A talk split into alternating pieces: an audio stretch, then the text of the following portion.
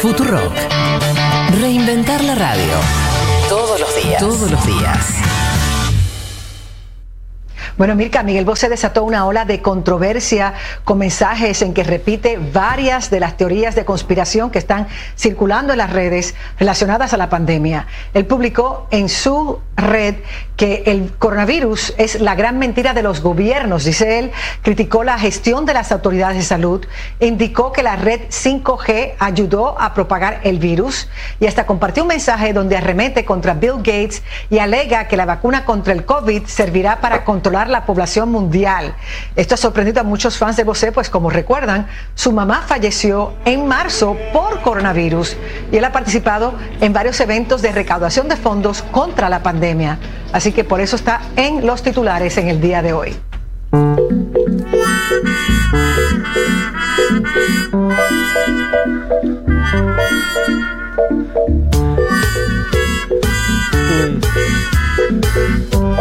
Sí, que.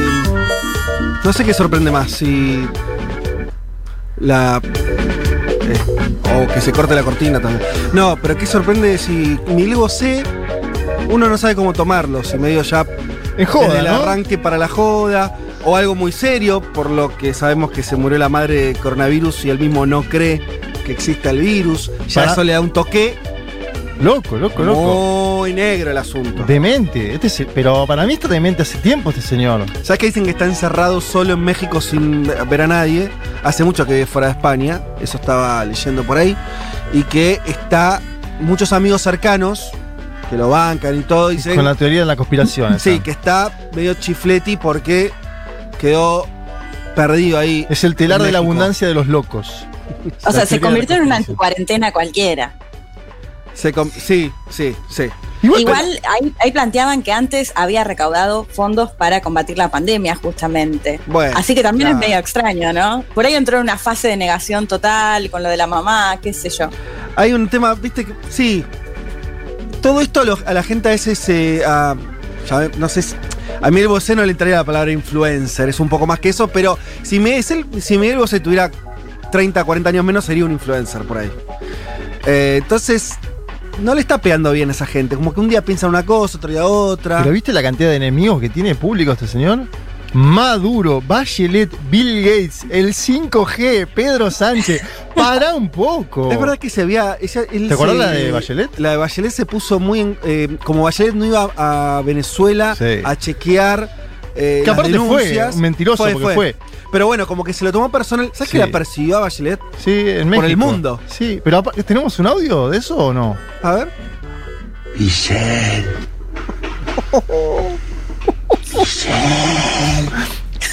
Miedo. No, no están los cabales. Yo sí soy la alta comisionada de los derechos humanos de la ONU, perimetral. perimetral ya, el viejo este. La fue a buscar a un hotel en México de- con ese tono. En fin. Ah, no, Psycho. Me, siento feliz de no haber escuchado jamás en mi vida a Miguel Bosé. No sé ¿Nunca? quién es, no sé quién es. No, vos Mira, tampoco. No sé, no sé Elman, quién ¿no es. sabés quién es? No sé quién es. Son muy jóvenes estos chicos. Pero eh, está bien. Pasa que Miguel Bosé, ojo, tuvo muchas etapas. Es verdad que es conocido hace Tuvo una etapa años. progre, ¿no? Con Joan Manuel, no, Sabina, ¿no? Sí, sí. Ahí porque- medio la- una cofradía. Y él arranca cuando empieza a terminar el franquismo en España. Y es parte de esa. eh, también, ¿no? Eh, es uno de los exponentes de también lo queer y todo, todo el ¿Viste destape que- sexual. Y pará, Sí. pero el tema es que. eh, no, yo decía que tiene muchas etapas pensando en que Elman no lo conoce. Eh, vos, Leti, tampoco lo escuchaste, pero. en- O en sea, los- lo conozco de nombre, pero nunca lo escuché. Claro, está bien. Pero no es que no sea. En los últimos años él tuvo como una vuelta que lo hizo muy famoso mundialmente, Sí. sobre todo en América Latina, antes era un producto más español. Sí. Que a nosotros, cuando nosotros éramos chicos, a nosotros nos llegaba ese rebote español. ¿Te acordás? Como él, un tipo del pop de España. Claro, por eso yo te decía lo de Joan Manuel, lo de Sabina, se podía vincular en algún punto. Igual, ojo, porque escuché al hijo de Bachelet en su momento que hizo denuncias de que este señor tocaba para Franco. eh, Para Ah, Franco no, perdón, para Pinochet, para Augusto Pinochet en Chile. Bueno, es que él, él se hizo conocido en Chile en los ¿Qué? 80 durante el pinochetismo. Ahí también. está, ahí está. Sí, no, no. Ah, bueno. Sí, bueno, es un es así. Pero ahora está con el tema este de eh, el, nuevo orden mundial, Bill Gates, 5G. el 5G.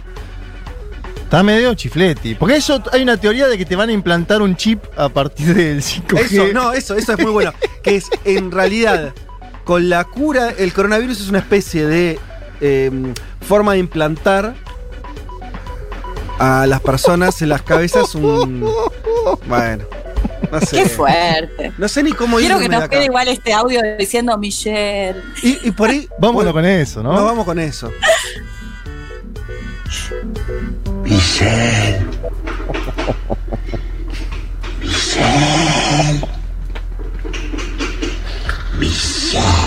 Miedo, miedo.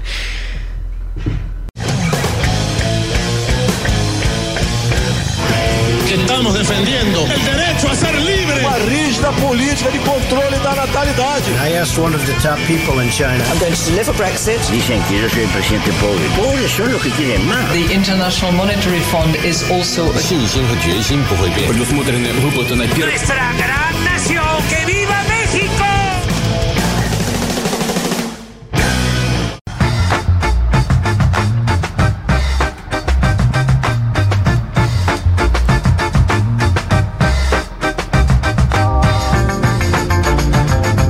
domingo para todas y para todos. Programa 122 de Un Mundo de Sensaciones. Ya en la normalidad de la cuarentena, no podemos decir que ya, ya es nuestra vida, ya es la vida de este mundo. Ya, los conflictos se atraviesan por el coronavirus, te guste, no te guste. Ayer vi que pasó el Ya está, 45% viejo. del año, Vázquez. ¿Cuánto? El 45% del año. Ay, Y ay, sí, ay. qué sé yo. Eh, ya está, ya, o sea, empecemos a... O 55, era bueno, no sé. Era. Sí. No, Pasó 50- mucho. 55 no. Estamos en el No, mes eh. 6. Tranquilamente podría ser. ¿O no? Eh, mes 6. Si Mes no me fallan las matemáticas. Estamos mal, chicos. Sí, sí, seguramente. la- Estamos, la en- mitad del estamos año. sin duda en el 55. Pero sí, 45 señor. No, era lo pero que faltaba. 50 tendría que ser cuando termina junio. Uf, Claro. Sí. Bueno, entonces es 45. Bueno, estamos en mitad No, de año. Nosotros no somos matemáticos, nadie hablemos nos de lo que escucha no sería Menos saber mal. cosas elementales como en qué momento del año estamos. Eh, está bien, mitad del año. Ya pasó la 45 mitad del o año. 45 o 55. Cerremos ahí, chicos. Cerremos ahí. Eh, Michelle. no, tremendo. che, acá me recordaban que eh, Miguel Bosé también eh, hizo algunas películas con Almodóvar. Sí, que sí. Ahora- Califica ahora- dentro de su mejor Sí, prontuario. Está haber hecho Tacones Lejanos. Recordaba, algunas, algunas películas con Ah, Almodóvar. bueno. Eh, Pobre Almodóvar, ¿no? Cuando ve esto y dice, ¿qué, en, en qué, viste, en qué deriva? yo no le preguntaría a Almodóvar qué piensa del 5G. Por la duda. Decir, mejor. Mejor no saber todo de la gente que uno admira. Es verdad, es verdad. Che, pero no, eh, decía entonces, bueno, sí, eh, ya estamos en el baile, ¿no? La sensación es que estamos eh, en, en esta, la verdad que, mm, en fin, va a Nosotros al menos sí. Nosotros sí. nosotros, Digo, ambas. Ambas, claro. Sí, pero a lo que voy es, más allá y ampliando el panorama también hacia afuera de las fronteras, ya nada, a ver, Nada es lo mismo. Nada es igual. O sea, ayer Creo que está comprobado que nadie volvió a la, a la Nadie, vida nadie, normal. Pero por, por los motivos que quieras, porque la vida social no es la misma, porque las economías cambiaron, Hmm. porque los debates son otros, Sí. ¿no? Entonces me parece, cuando digo otros, esto ya lo dijimos infinidad de veces en este programa, no es que es un mundo nuevo donde las reglas son otras, se viene de donde se viene y se acentúan problemas viejos, lo que sea, pero eh, inevitablemente la, la cuestión está atravesada por el coronavirus y será así. No sabemos cuánto tiempo, pero bueno, Hasta que la vacuna esté seguro. es ¿no? la nueva normalidad, Sí. es la nueva normalidad. Eh, y esta semana, bueno, pasaron muchas cosas y, y- y de eso vamos a estar hablando hasta las 14 horas. Los recibimos, les decimos a nuestros oyentes, digo, eh, que nos pueden escribir. A, a través de la aplicación, nos pueden escribir por eh, Twitter, los estaremos leyendo. Hoy la tenemos eh, a Leti. Hola Leti, ¿cómo estás? Bien, muy bien, desde casa. Desde tu hogar. Sí. y lo tenemos por el contrario a el señor Juan Elman acá presencial, a Juan Manuel Car. Bueno, hasta las 14 horas vamos a estar acompañándolos y contándoles eh, muchas cuestiones de lo que está ocurriendo en el mundo. Eh, ¿Por dónde quiero arrancar? Rápidamente lo vamos a hacer, a comentarles... eh, podemos empezar por Elman. Porque lo que nos vas a contar es algo que estuvo ya las últimas semanas rondando, que es esta cosa de los ejemplos, ¿no? Los ejemplos exitosos. Argentina fue puesta por el, el New York Times eh, dentro de ese pequeño listado. Sí, por la revista Time. Por- ah, perdón, por la revista Times. Sí. Eh, dentro de ese listado de países que hicieron las cosas mejor que otros o que tomaron algunas medidas, dentro de ese listado claramente está otro país que es Nueva Zelanda, que tiene muchas características simpáticas, para decirlo fácil, ¿no? Sí. Que em- empieza por su primer- primera ministra, que, Que nos cae bárbaro. no hay forma de que te caiga mal. No. No. No. si sos mal tipo o mala mina, te puede caer mal. Sí. Es divina, es divina. Es divina. Eh, la la vi incluso en un talk show de estos. eh, Sí, como- sí, sí, sí. No, un late night, perdón. eh, con ¿Cuál era? de- bueno, ya me olvidé cuál. Uno de estos que se hace en Nueva York, que ella viajó antes del, obviamente, de toda esta pandemia. Nada, es simpática, graciosa. Y sobre todo, además, tiene algunas ideas que están más o menos bien, viene el Partido Laborista. En fin, pero más allá de, de su personaje, vos no vas a contar, Juan, un poco más en profundidad de qué se trata el famoso caso Sí. Nueva Zelanda. Sí, voy a hablar un poco de sí, las claves del éxito de Nueva Zelanda, un país que, recordemos, esta semana anunció la victoria en el coronavirus, ya no tiene ningún caso activo en el país. Así que vos decías, es un, o sea, es un Sí. mundo que, o sea, no se vuelve a la normalidad, pero hay algunos países que están casi ahí. Nueva Zelanda es uno de esos, vamos a hablar un poco de, de esas claves. Vamos a contar también algunas claves de por qué tenemos que empezar a mirar a Nueva Zelanda. Digo, Ujú. acá se empieza a armar algo no solamente en el país, sino también en el Pacífico. Para septiembre parece que va a venir una burbuja de viaje con Australia. Ah, se sumarían otros países, países de una zona que es muy dependiente del, del turismo para su economía. Y vamos a tirar unas claves geopolíticas, digo, es una zona bastante caliente y vamos a tirar también unas claves de por qué importa geopolíticamente. A esta altura ya nos damos cuenta que tiene algo que ver con la disputa entre Estados Unidos y China. Vamos Está a ahí en el medio, ¿no? Vamos a hablar también un poco de eso. Totalmente. Eh, bien, vayamos a, la, a nuestra región. Eh, obviamente que Brasil sigue estando al tope de, de las preocupaciones porque es el segundo país con más muertes en el mundo, Juanma, ¿o no? Sí. Eh, más de 40.000 muertos registrados. Sabemos que esa cifra, intencionalmente no, pero hay un subregistro de eso. Después vamos a hablar de otros casos más graves sobre eso, sobre esos subregistros. Pero en el caso de Brasil, además, sabemos que se combina con la crisis política que atraviesa el gobierno de, de Bolsonaro. Hoy podríamos decir, ya medio para todo el mundo, está siendo señalado como la bestia negra de esta época. Incluso está dejando a Trump en un lugar, en un el- segundo lugar. El propio Trump, ¿no? La hace- esta semana no, pero la anterior dijo, miren otros países como Brasil lo que está pasando. Y fue una semana fe de muchas novedades. Primero esto que decías vos, superó las 40.000 víctimas fatales. Por ese motivo, además, hubo activistas de una ONG que hicieron una intervención tremenda, cavaron fosas en la famosa playa de Copacabana, una imagen que dio la vuelta al mundo por su impacto. Mismo impacto que generó que el Ministerio de Salud de ese país ocultó durante unos días las cifras totales de fallecidos por COVID. Pero además, eh, y, y ahí nos vamos a centrar un poquito, The New York Times publicó una nota donde alertó sobre un posible autogolpe, citando al hijo del presidente Bolsonaro, Eduardo, diputado él. También esa noticia puso al gigante sudamericano en el foco de las noticias y como si todo esto fuera poco, Bolsonaro intentó intervenir a las universidades. Lula pidió públicamente la constitución de un frente amplio por el impeachment y la convocatoria a nuevas elecciones. Nos vamos a hacer varias preguntas, como siempre. Si se viene un autogolpe en Brasil o no, vamos a debatirlo. Bien. ¿Qué pasa con la oposición a Bolsonaro y en qué anda el centrado? Aquel famoso espacio del que venimos hablando como árbitro. ¿En qué anda el centrado? Porque hubo novedades también en ese sentido. Espectacular. Eh, vámonos a, a Leti.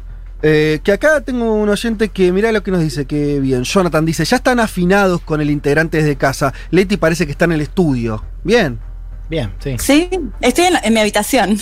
Bueno, perfecto. Eh, Leti, vos nos vas a hablar de algo eh, Sí. que es eh, que un aniversario que ocurrió en estos días que tiene que ver con la famosa guerra de los seis días.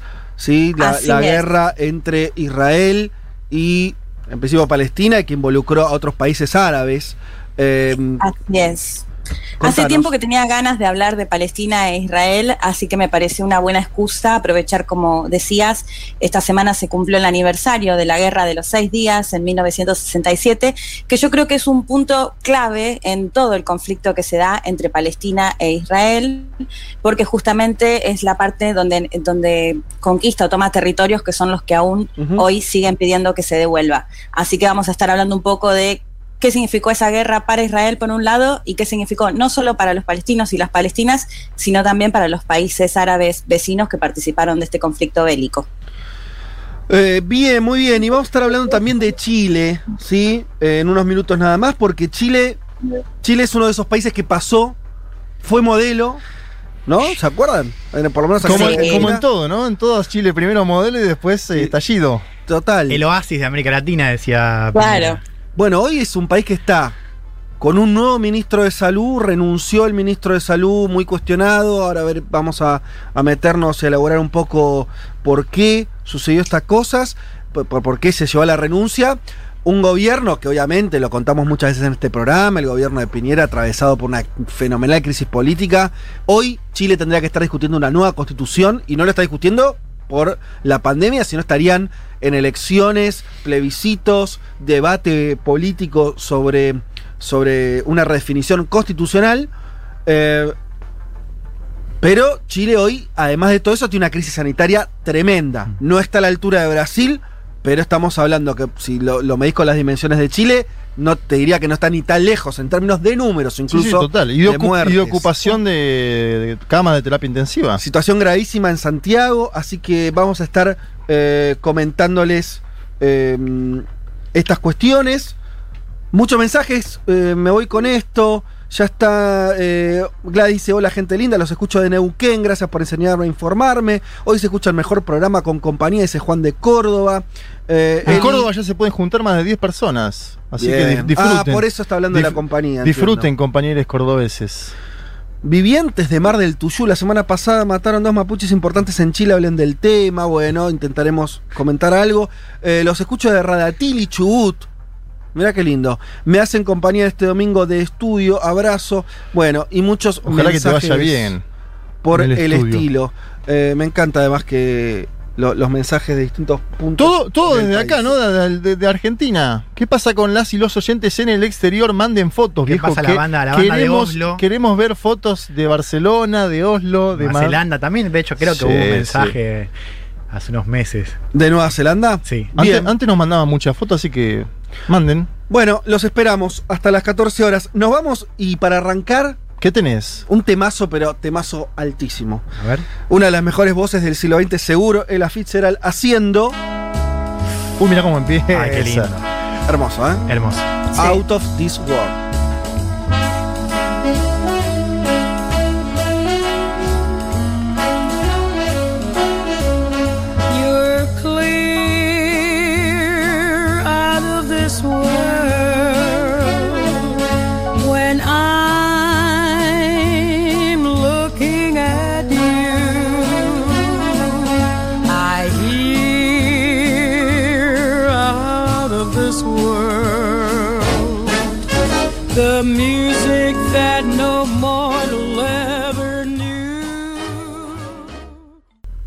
Federico Vázquez, Juan Manuel Carr, Leticia Martínez y Juan Elman. Un mundo de sensaciones. De la invención de la rueda a las stories de Instagram.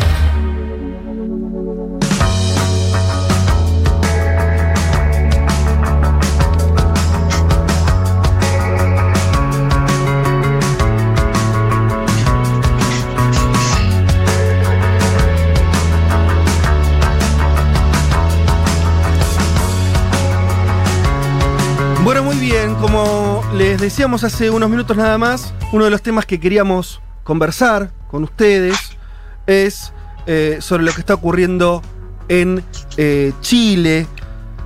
Se mm, informó el reemplazo del ministro de Salud de Piñera después de una gestión por demás cuestionada en función de que primero parecía que Chile estaba resolviendo, conteniendo más o menos bien el coronavirus en las últimas semanas, sobre todo, se destapó una olla donde aparecieron primero un debate sobre los mismos números.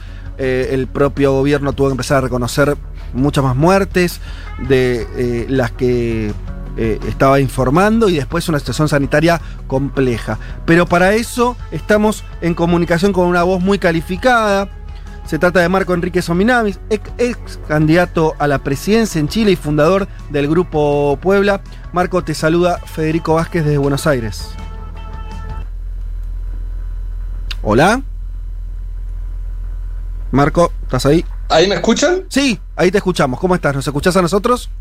Perfecto, escuché todo. No Federico. Ah, genial. Te, te escucho perfecto, acá estoy encantado. Bueno, ¿estás en Santiago? Sí. Perfecto. Bueno, eh, queríamos, nosotros, eh, eh, vos estuviste en este, en este programa, en el, estudio de esta radio hace, hace un tiempo, cuando el mundo era otro, y, queríamos hoy conversar porque teníamos pensado justamente darle lugar a lo que está ocurriendo en Chile. por la coyuntura, la, nombraba rápidamente. No sé si querés primero contarnos esta, esta coyuntura concreta política del reemplazo del, del ministro eh, de Salud. ¿En qué marco se da? Yo diría que, el- que, que, que la estrategia del gobierno, que es muy importante entenderla, tuvo que ver con privilegiar la economía. Para eso, los sanitarios los sometieron a lo que se denominó una cuarentena dinámica, vale decir, fragmentar la ciudad según algoritmos, vale decir, con distintas variables complicadas, y sostuvieron que mientras era razonable que Palermo, por ejemplo, no estuviera en cuarentena, pero que Caballito sí, y que dentro de una misma comuna, ciudad, barrio, una calle sí, la, calle, la otra calle no, se les produjo, a mi juicio, un- un- una expectativa falsa y eso empeoró aún más las cosas. Ellos apostaron a que lo la estrategia era un éxito. Eh, Plantearon cosas eh, muy, muy im- imprudentes, vuelta al, al clase de los niños, abrieron los centros comerciales, recomendaron que incluso tomáramos café a sana distancia, intentaron incluso explicar que un poco de contagio ayudaría. Que es, según entiendo, la estrategia de Suecia, de Inglaterra, Exacto. que es sostener que una dosis de contagio en algunas partes de la población produciría una, una respuesta positiva al final. Y eso fracasó rápidamente porque se manejaron mal en eh, lo comunicacional, lo político, lo hicieron no en equipo, con poca transparencia, se contradijeron las cifras. Y la estrategia frente a un virus que tiene tres atributos, letalidad, amplitud de contagio, velocidad de contagio, las otras tres respuestas que son liderazgos creíbles, instituciones armonizadas y una estructura social y un tejido social, eh, eso no se dio. Y por tanto ahora estamos en pánico sanitario con muertes que suman de a 200 diarios. Y ayer mismo, o antes de ayer ya no recuerdo, se tuvo que reconocer que el Ministerio de Salud de Chile informaba a la OMS el doble de muertos porque ocupaba otro criterio. Eso es muy y por impactante. tanto ahora ya hablamos no de 2.500 Sí. muertos, sino de 5.000 muertos, Ajá. puesto que hubo una confesión del gobierno que en sus propios ministerios tenían dos métodos.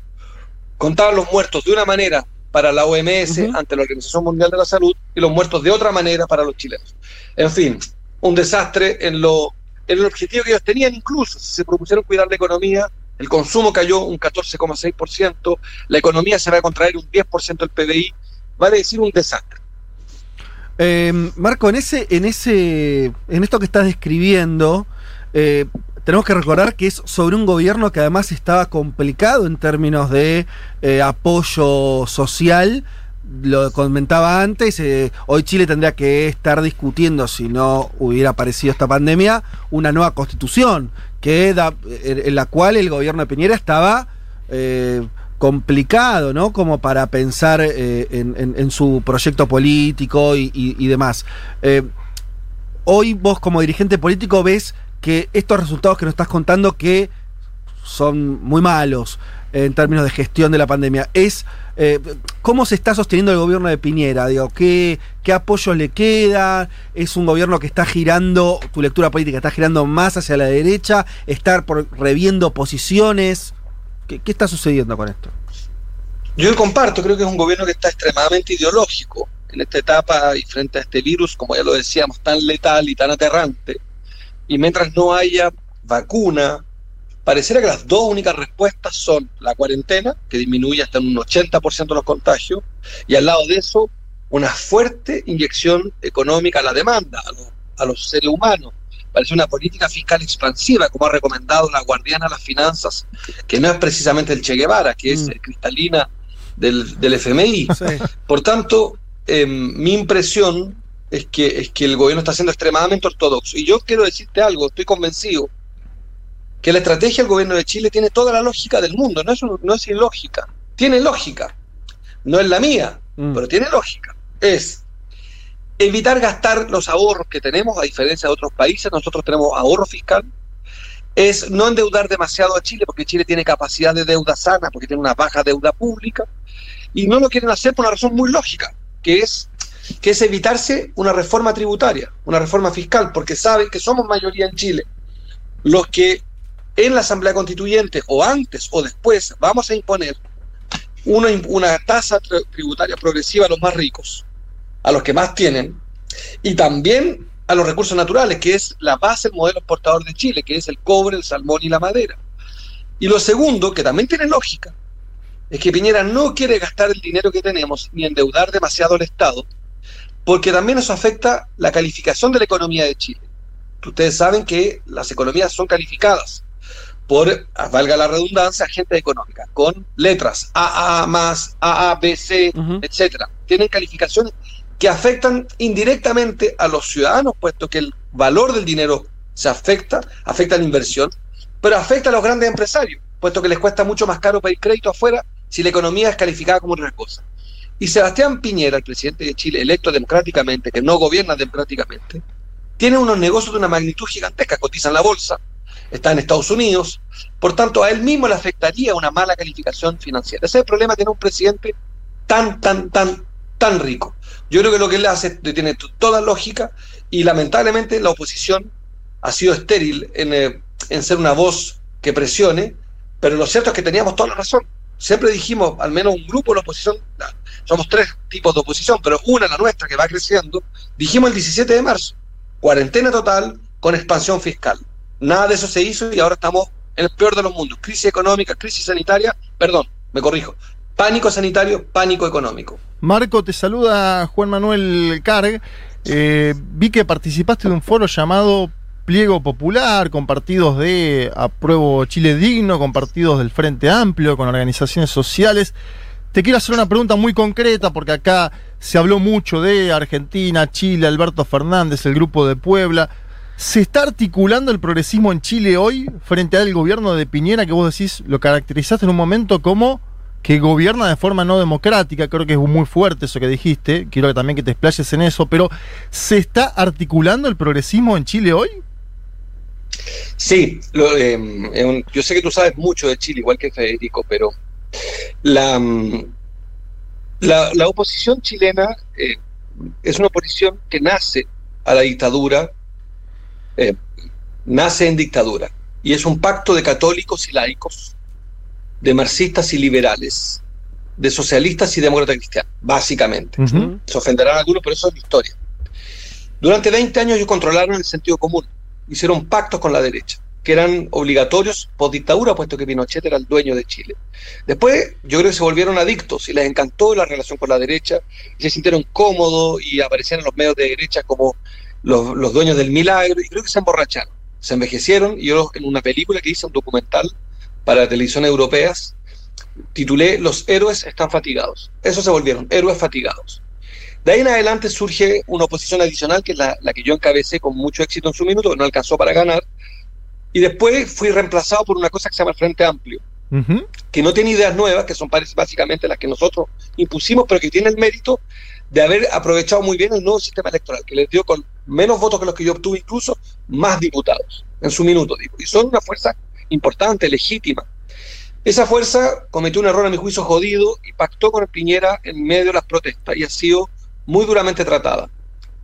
Yo creo que ahora se produjo algo nuevo, una gran fatiga de lo que llamamos la concertación, una, una crítica, yo creo que es legítima, pero, pero que por lo menos eh, ha ayudado a la unidad, es que el Frente Amplio entendió que su reivindicación de pureza y de, heroísmo no le alcanzaba, que se requería ideas, se requería hacer política, y que nosotros los golpeados, los comunistas, los progresistas, mi partido, los regionalistas, que éramos una fuerza muy disminuida del 10% de Chile hoy día, nos aliamos con una buena parte del Frente Amplio, que se fue del Frente Amplio, y también ayer hicimos algo bien inédito, que tú citas, nos reunimos y nos empezamos a articular inspirados también en ustedes. En lo que hizo el peronismo. Antiguos adversarios, no enemigos, pero adversarios, nos reunimos ayer en un encuentro inédito con decenas de de organizaciones sociales, con los partidos del Frente Amplio, con el pacto nuestro que se llama Chile Digno, y esperamos que la concertación, los antiguos partidos que gobernaron 20 años, eh, concurran a un acuerdo más grande también. Yo soy optimista en el sentido de que creo que es necesario, desconfiado porque creo que algunos ven eh, más interés en mantener con Piñera una especie de duopolio donde son más, están más cómodos. Nosotros somos una fuerza más de izquierda, creemos, la, como te decía, en una educación pública, laica, de calidad, creemos en un royalty a la minería, eh, estamos a favor del aborto, eh, del- no del aborto, sino de despenalizar el aborto, de una ley que de- devuelva los derechos sexuales y reproductivos. No te quiero aburrir, pero estamos en una identidad muy progresista y creo que lo de ayer es importante, pero no suficiente, pero es importante. Estamos llegando a acuerdo entre nosotros. Después de habernos, como dicen coloquialmente, de habernos puteado como pocos, todas y todos. Así que ayer nos reencontramos. Marco, Leticia Martínez te saluda, ¿cómo estás? Hola Leticia. Eh, Preguntarte primero, porque esta semana vimos la salida de Mañalich, ministro de Salud, que se hizo conocido internacionalmente por sus célebres frases, pero vimos unos cuantos cambios de gabinete en el gobierno de Piñera, sin ir más lejos, la ministra de la Mujer, nieta, nieta de Pinochet, que la cambió por una ministra que defiende o que valoró que una nena de 11 años que había sido abusada tenga finalmente a su bebé. ¿Cómo, primero, bueno, preguntarte si con este cambio de ministro de Salud modifica algo esto, el, el combate a la pandemia que se viene dando en Chile y cómo analizás el gobierno de Piñera que sin dejar de, tener presente que hay un estallido social que comenzó en octubre y que entiendo que todos tienen muchas ganas de poder volver a salir a manifestarse. ¿Cómo, cómo analizás eso? Yo, Leticia, creo que. Tú sabes que yo, yo que tenemos dos riesgos en la oposición. Uno es como el cuento del lobo. Que hemos advertido tanto, tanto, tanto que el tipo es un eh, antisocial, un mitómano y un incompetente, que cuando ocurre, como que alguien te dice, ¿por qué no me lo dijiste? Es que te lo vengo diciendo hace, en el caso mío, hace tres- muchos años. Yo conozco mucho a Sebastián Piñera. Competí dos veces con él y dos veces en dos momentos de las campañas muy palmo a palmo en las encuestas. Y su madre era la mejor amiga de mi abuela. O sea, te quiero decir que lo conozco mucho. Y que todo lo que digo lo digo responsable e informadamente. Y no acostumbro a ser muy duro en esos planos, pero con eso es implacable, porque creo que estamos en manos de alguien muy peligroso.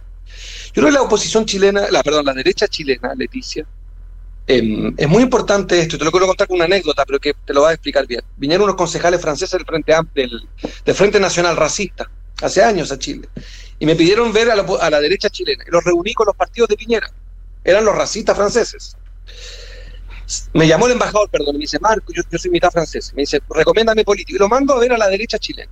Salen del almuerzo los concejales municipales racistas franceses, llaman al embajador y lo putean como nunca. Le dicen, mire, nosotros nunca habíamos comido con unos fascistas de Chile. Le- el embajador No, me llama, me dice, Marco, ¿qué has hecho? Le digo, mira, embajador, querido, te quiero decir que la derecha, esta es la derecha chilena. Me dice, y te digo, ¿qué pasó? Mira, los concejales me dijeron esto. Nosotros racistas franceses estamos a favor de la seguridad social, la derecha chilena no. Nosotros racistas entendemos perfectamente que tiene que haber aborto, la derecha no. Nosotros racistas franceses estamos a favor del divorcio, la derecha chilena no. Nosotros racistas franceses estamos en contra de que la iglesia tenga canales de televisión abiertas, gercianos, la derecha chilena no. Todo esto para decirte que, eh, como decía un amigo periodista, Chile es la Corea del Norte del capitalismo. Está muy corrido esto. O sea, lo que yo aquí soy tildado, igual que, que muchos del Frente Amplio, por lo demás, con, con- con los que nos estamos reencontrando, como si fuéramos de ultra izquierda. Nosotros somos los más moderados que hay. Somos apenas, con suerte, seremos los socialdemócratas. Lo que planteamos es simple. Por ejemplo, y me costó, me costó una pelea con Bachelet. Por eso me divorcié de esa coalición. Fíjate, en Chile, antiguamente, hace pocos años, perdón, recientemente, un colegio con financiamiento público, Leticia, que fuera privado, podía elegir a los estudiantes según el matrimonio de los padres. Ah, es tremendo. Eso era lo que hizo Michelle Bachelet, para que ustedes entiendan. Esa ley la hizo ella, lo legalizó. Entonces, cuando te dicen, miren, yo viajo mucho, ustedes saben, por las conferencias, por, por el Grupo de Puebla, por, mucho, por las películas, soy director. Claro, entonces cuesta mucho la conversación cuando les dicen, mire, no, pero que allá a la izquierda, Chile, digo, ¿cuál izquierda? Si lo que tenemos allá es gente que, a mi juicio, estás, ¿cómo decir? Está intoxicada, secuestrada por una derecha muy poderosa, muy influyente. Nos están volviendo locos. Yo te digo, yo como candidato que ha recorrido Chile, en la universidad es Leticia. los estudiantes mayoritariamente estaban contra la educación gratuita, dice. Claro. Marco, Porque me decían, bueno, ¿y por qué tendríamos que pagarle a la universidad a un perezoso? Y cuando uno habla de Argentina, periodistas de buen nivel, en CNN Chile, una periodista una vez dijo, ay, Marco, ¿hasta cuándo usted habla de educación pública? Mira Argentina, el desastre que tienen con las universidades argentinas. Ustedes tienen, corrígeme, cinco premios Nobel, ¿no? Sí. Sí. Varios vienen de universidades, ¿no? De la UBA, de Chile la Universidad de. Buenos Aires, sí. Sí, de Nuestros dos premios Nobel son de escuelas primarias. Pablo Neruda, un poeta, y Gabriela Mistral, una poetisa. No tenemos universidades públicas que ninguna, ninguna está entre las top 200 del mundo y son las más caras del mundo, PIB per cápita. Entonces, estamos entonces en un, un cerco muy corrido. No, yo, no- yo en eso quiero aclarar, porque estoy en una radio argentina. Argentina no es mi modelo. Lejos de ser mi modelo, tengo mil críticas que hacer a Argentina. Pero Chile, que es mi combate, y lo que me corresponde es simplemente recentrar a Chile. Que sea, al menos digo, de centro en sus valores. Ni siquiera pido de izquierda, solo pido que un niño no sea humillado si sus padres están divorciados. Marco, Solo pido que un niño vaya a la universidad gratuita si es pública y sea además garantizado el conocimiento laico, el acceso al conocimiento laico. Y quien quiera tener conocimiento evangélico, católico, pague por eso.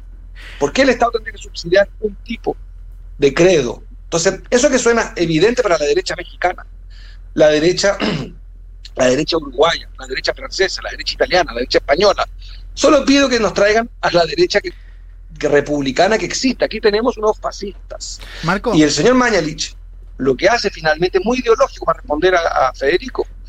Leticia, es muy ideológico lo que hacen, es profundamente ideológico. Están cuidando valores de ultraderecha, ni siquiera de derecha, pero la derecha del mundo entendió muy rápidamente, pienso en Macron, pienso en Merkel, pienso en Trump, que entendieron rápidamente que frente a una, a una- a una crisis de economía real, no es una economía financiera que está en crisis, es choque de oferta y demanda por el confinamiento. Chocan al mismo tiempo oferta y demanda. Si quieres sostener la oferta, tienes que subsidiar la demanda. Es una, es una obviedad y los líderes conservadores lo entendieron. Marco, Pero no, ahí, acá ahí, no, aquí eh, tenemos eh, fuera de Chicago reinando. Claro, mira, yo te, te iba a cerrar con esto, que es, eh, decime si no es correcto, pero lo descubrí ahora y me, me llamó la atención y expresa todo lo que decís. Me parece eh, Cristian Larroulet, que es eh, ministro, uno de los ministros más importantes de la, de la mesa chica, eh, él, cuando él fue estudiante durante la dictadura militar eh, chilena, fue puesto al frente del centro de estudiantes intervenido por Pinochet y después, cuando se va del país, va a estudiar nada más y nada menos que el- a la Universidad de Chicago, los famosos Chicago Boys. Él es uno de la mesa chica, ¿no? De este gobierno. Para, para, me parece que grafica un poco esto que vos tratabas de describir, esta radiografía de cuán corrido a la derecha está el gobierno de, de Piñera en un contexto regional que no, digamos, que está bastante corrido ya de por sí a la, a la derecha. Eh, Juan Elman te quiere hacer una consulta. Marco, ¿cómo acá Juan Elman te saluda? Te quería hacer una pregunta respecto al humor social de Chile, ¿no? O sea, hubo un estallido muy fuerte el año pasado, vimos en las últimas semanas que volvían a recrudecer las protestas. Te quería preguntar un poco cómo, cómo está la calle allá en Chile. Mira, el virus es profundamente clasista, este virus. Este es un virus muy clasista que afecta muy duro a los pobres. Eh, ahí lo que se sabe al día de hoy es que la cuarentena donde la hay, que es para la mitad de la población de Chile, somos un país de 19 millones, 18 y tanto, Sí. eh, y 9 millones estamos en cuarentena. Em, lo que se sabe es que los sectores populares tan solo un 30% cumple con la cuarentena y en los sectores altos 50%. Creo que como nadie respeta al presidente lo que te decía, que frente al virus se requiere estrés, lo que te demuestran los antropólogos, los expertos, no la ciencia. Hoy es que se requieren tres elementos, un presidente creíble, instituciones acordes, que es lo que pasa con el federalismo argentino y no con el federalismo brasilero o el federalismo norteamericano, y tercero, un, un tejido social sólido. La sociedad chilena no tiene ninguna de las tres. No le creemos al presidente.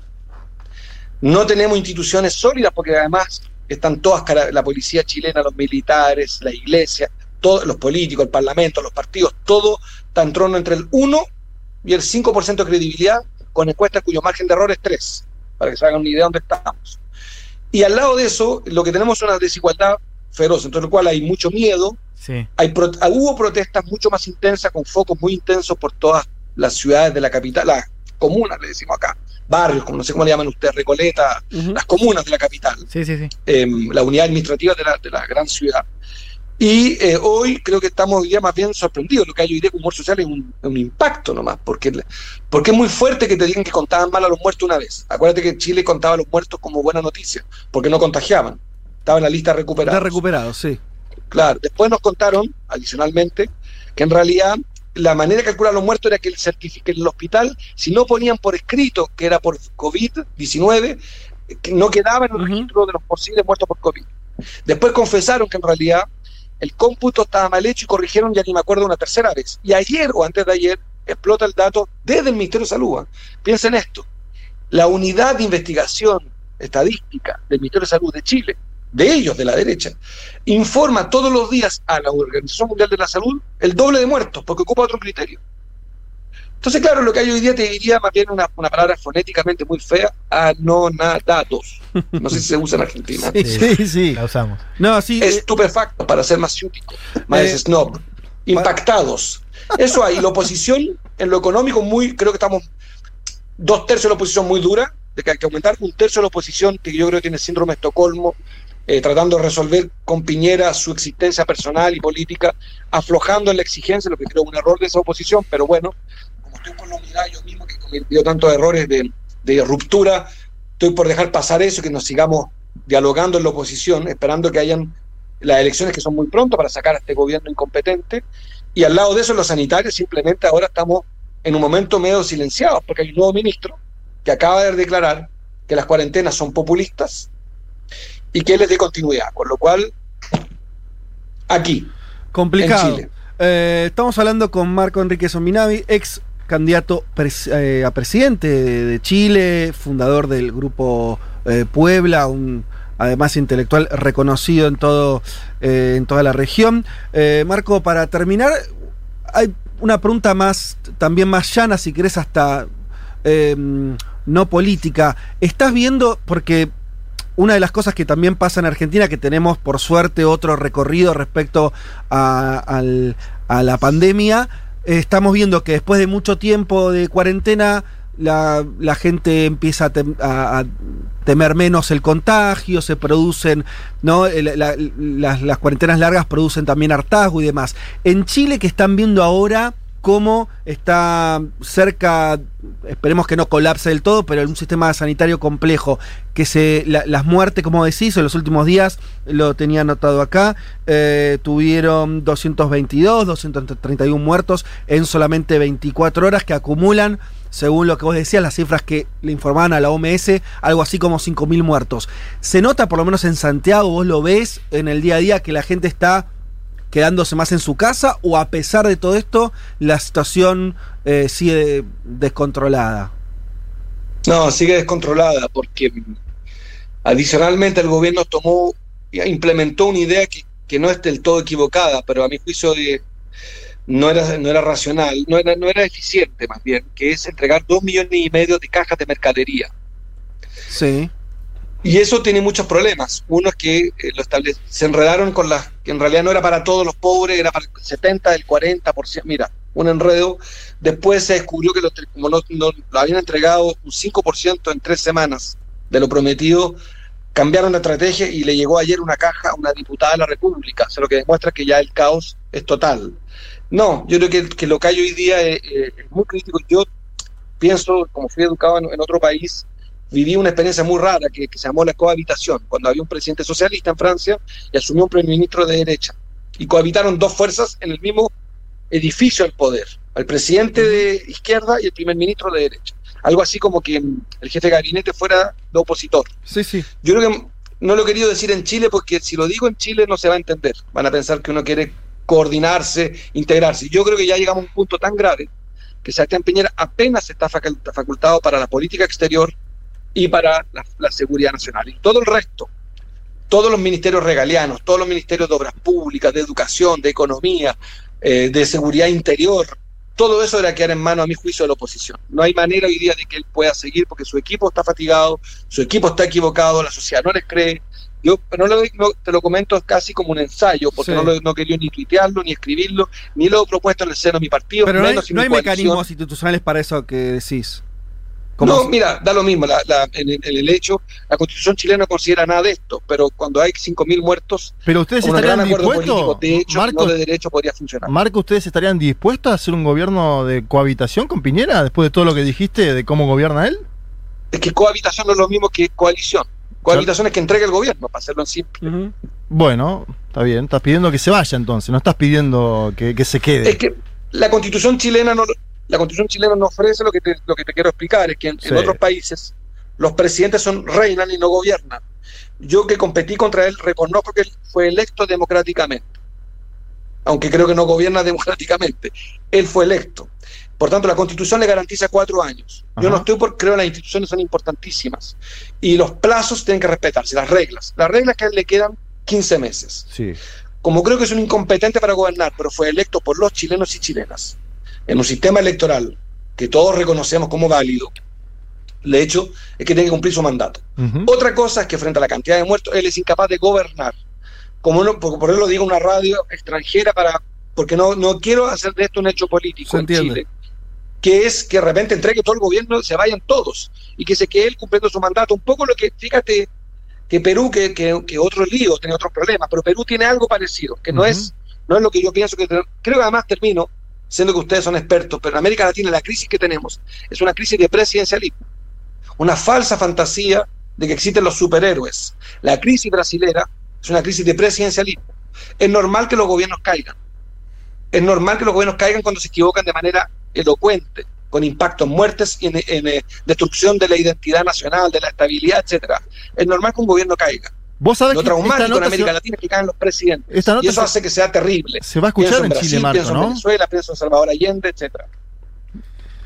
Eh, Marco Enrique Ominami nos diste, bueno, mucha información, eh, creo que también muchas definiciones políticas importantes, te agradecemos el tiempo que nos dedicaste y desde acá lo único que podemos hacer es mandar un, mandarles un, un abrazo a ustedes y a, a todos los chilenos y ojalá, más allá de, de- de esta... de- eh, situación política que, bueno, que los próximos días logren entre ustedes, aunque sea, eh, si no lo hace el gobierno, que lo haga la propia sociedad, cuidarse porque parece que vienen días muy duros para la sociedad chilena y, y, eh, la defensa respecto de, de la pandemia, ¿no?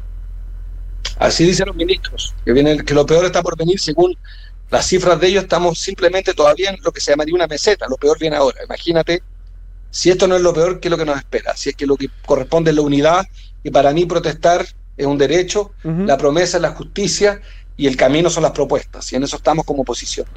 Te mandamos un saludo grande. Adiós. Sean felices. Gracias. Un mundo de sensaciones. Vázquez, Carg, Martínez, Elman. Un programa que no quisiera anunciar el comienzo de la Tercera Guerra Mundial. Pero llegado el caso, lo hará.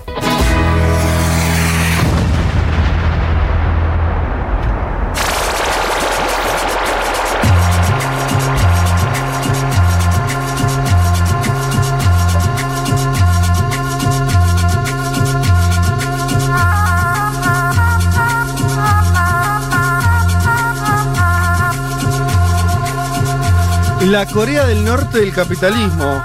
Qué Lo- entrevista, ¿eh? Lo llamó. Si una Fue- entrevista te agota cuando te estás preguntando es que fue buena entrevista. Sí. Eh, la Corea del Norte del capitalismo fue la definición de Chile que hizo eh, Marco Enríquez Ominami. Una entrevista. Bueno, creo que repasamos bastante la situación de. De, de Chile. eh, Sí, casi ni habló de afuera y coordina Puebla, ¿no? Un grupo que es eh, la coordinación del progresismo continental, casi ni habló de eso. Lo que pasa es que la situación que está atravesando Chile en estas horas es muy, muy grave. O sea, eh, repito simplemente para, para subrayarlo, a la ciudadanía, pensemos los que vivimos en Argentina o los que viven en otros países, que esta pandemia hace que todos los resortes de comunicación del gobierno sean muy sensibles en cualquier lugar. Acá se discute las filminas de Alberto, se discute si dijo, ¿no? Todo, lo cual está muy bien porque estamos con todos los focos puestos. En Chile le dijeron tres veces tres números distintos de los muertos y ahora se conoció que le decía a la OMS un número, el Ministerio de Salud y a la población otro. Y la diferencia son 2.000 personas de muertos. Sí, por eso sumaron en un día 600. No, esa, esa fue la primera, primera. ¿eh? Y ahora- ahora sumaron más. Ahora dos- la diferencia estaba en alrededor de 3.000, Ujú. informaban oficialmente, y a la OMS le, dan- le decían que había 5.000. O sea, es una situación compleja y además del Claro. número, hoy Gran San- Santiago y Gran Santiago están en una situación de crisis eh, sanitaria. Y esto que contaba eh, Ominami respecto de que falló todo el modelo de estas eh, cuarentena inteligente donde abro, cierro y mira cómo me manejo y se le fue todo. Se, se- se le... Sí, que, que tuvo que dar marcha atrás y actualmente recordemos que en una población de 18 millones de personas tienen un nivel de contagio de 6.000 personas por día. No, no, es una locura, es una locura. Por eso, nosotros en este, en este programa hablamos de Ecuador, ¿se acuerdan? Cuando nadie hablaba y, y todos decían que tenían, no sé, 200 muertos y hubo una situación muy compleja en Guayaquil con muertos en la calle y demás. Hablamos de Brasil, 40.000 muertos, ahora nos metemos en eso.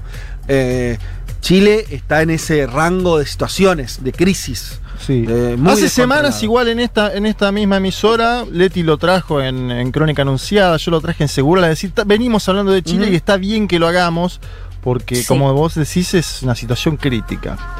Bien, vamos a meternos. eh, bueno, hay muchos mensajes también. No, no, no, no lo vamos a poder este, leer todos, eh, pero. Yo creo que la nota esta va a pegar mucho en Chile, lo anticipo ahora, por los titulares que dijo, por esto de la cohabitación, no, después fue para atrás.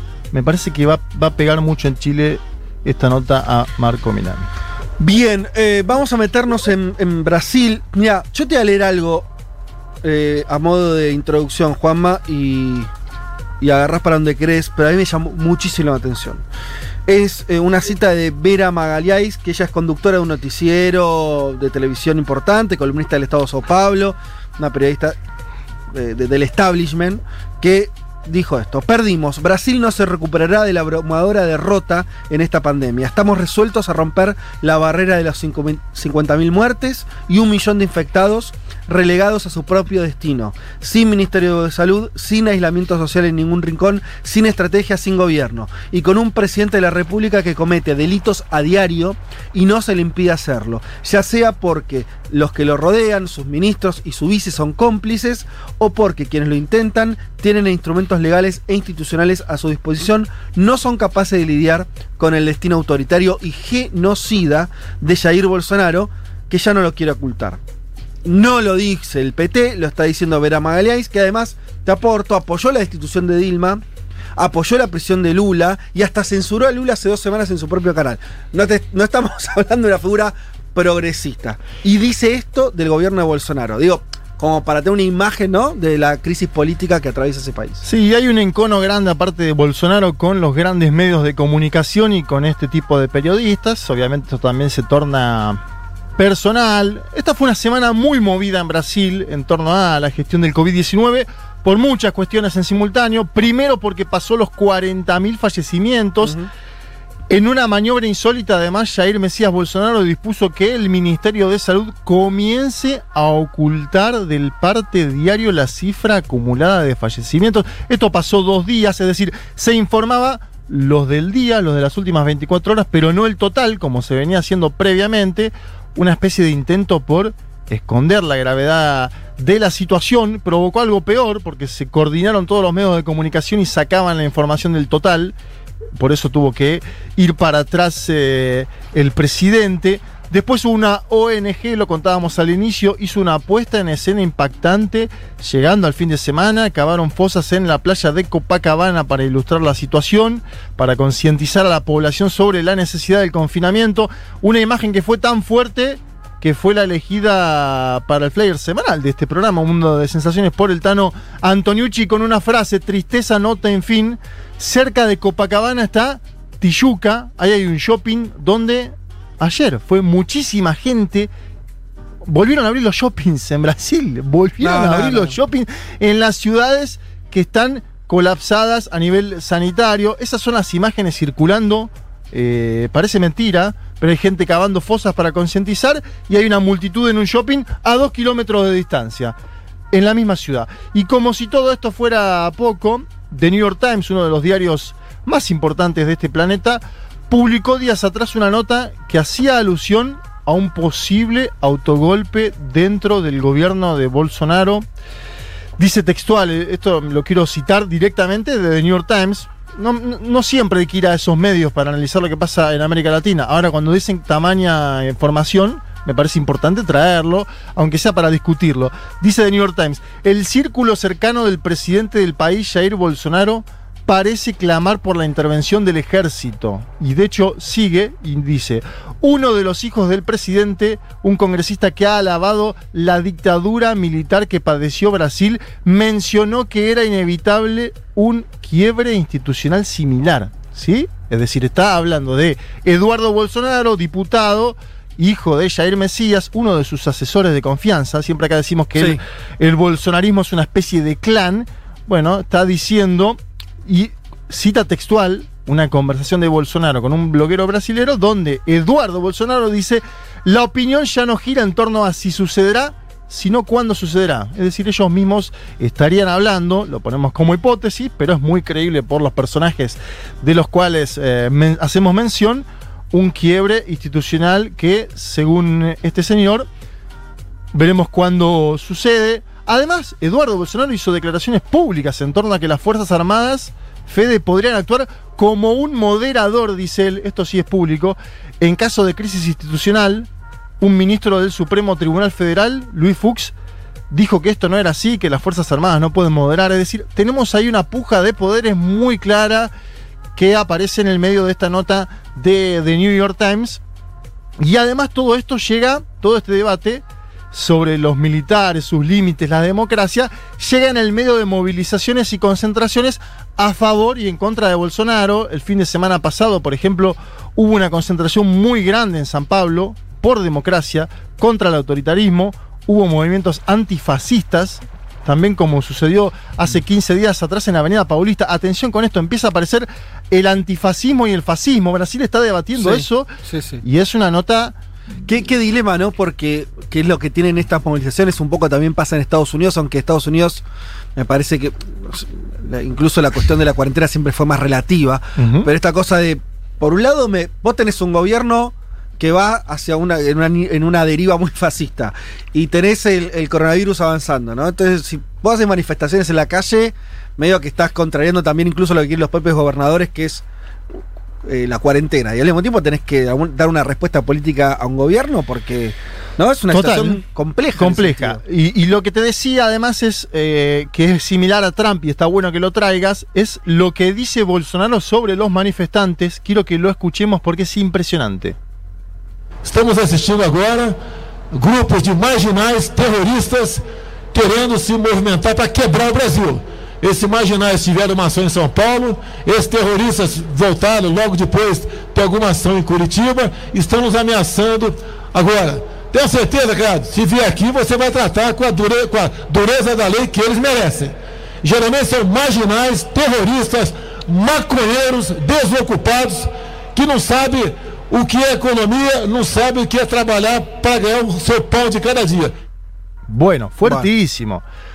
Fuertísimo. Marihuaneros. Sí, en el medio la tiró como. eh, para mí es mucho más grave lo otro, lo que dice. Sí. Eh, eso de marihuaneros también hacía alusión a hinchadas de fútbol que han salido durante estas semanas a, Claro, claro. a criticar a su gobierno. Pero vos, si, si analizás el discurso de ataque, es muy similar al de Trump, decíamos. Ajá, sí. Contra, total. contra aquellos que en Sí, Estados Unidos. marginales, extremistas. Viste que Trump dice lo mismo de los antifa. Total- totalmente. Eh, y también en esta semana se publicó en el Diario de la Unión, es decir, en el Boletín Oficial de Brasil, una decisión que disponía la posible designación provisoria de autoridades en las universidades federales, citando a supuestas atribuciones de la Constitución. De acuerdo a esa decisión, el Ministerio de Educación estaría posibilitado para hacer nombramientos, es decir, intervenciones en las universidades federales, ¿se entiende? Digo, porque una cosa es el discurso, es decir, marginales a Sí. los que se movilizan, y otra cosa son las medidas que se van tomando. El tema generó perplejidad, ya que se violaba la autonomía universitaria. Maya, el presidente de la Cámara de Diputados, una figura clave en el desenlace institucional de Brasil, criticó la medida, dijo que era inconstitucional. Bolsonaro después tuvo que ir atrás, pero fue atrás por las protestas, fue atrás por este escenario que se provocó. Ayer hubo una caravana con la consigna fuera Bolsonaro en Brasilia, pedía el impeachment del presidente, es la línea de Luis Ignacio Lula da Silva. Quiero que escuchemos al ex jefe de Estado de Brasil pidiéndole impeachment y elecciones directas de forma posterior hace apenas unos días. Muita gente que tem uma frente contra Bolsonaro não quer impeachment. Ora, se as pessoas não querem impeachment e se as pessoas não querem mudança na política econômica, você vai criar uma frente em torno do quê? Eu quero tirar o Bolsonaro. Por isso, sabe, nós precisamos ir para cima do presidente da Câmara para colocar a, em votação a questão do impeachment. E depois vamos ver se a gente consegue estabelecer uma emenda que foi apresentada por um deputado do PT para a gente fazer eleição direta e o povo ter chance de escolher um outro presidente da República. E não precisa ter medo do Lula, porque o Lula está inelegível nesse momento. Tenemos que colocar la cuestión del impeachment y después hacer una elección directa. No le tengan miedo a Lula. Lula está inelegible en este momento, decía ahí el expresidente. Es importante esa frase, ¿no? De, de- de Lula porque dice algo que es- está bien, o sea, que es un hecho. Hoy Lula no puede ser candidato. Pero parece que hay un intento ahí, medio Cristinista. Cristina, ¿no? De- me corro Cristinista. sabiendo que, ¿Cuál es el cálculo que haría Lula? Que me parece lógico que es. Casi le ganamos a Bolsonaro cuando tenía todos los medios a favor para que no gane a Haddad. Y no estuvo tan lejos. En este contexto, me parece que. ¿Por qué no? ¿No? Sí, y después dijo Fede, y esto es interesante para empezar a analizarlo.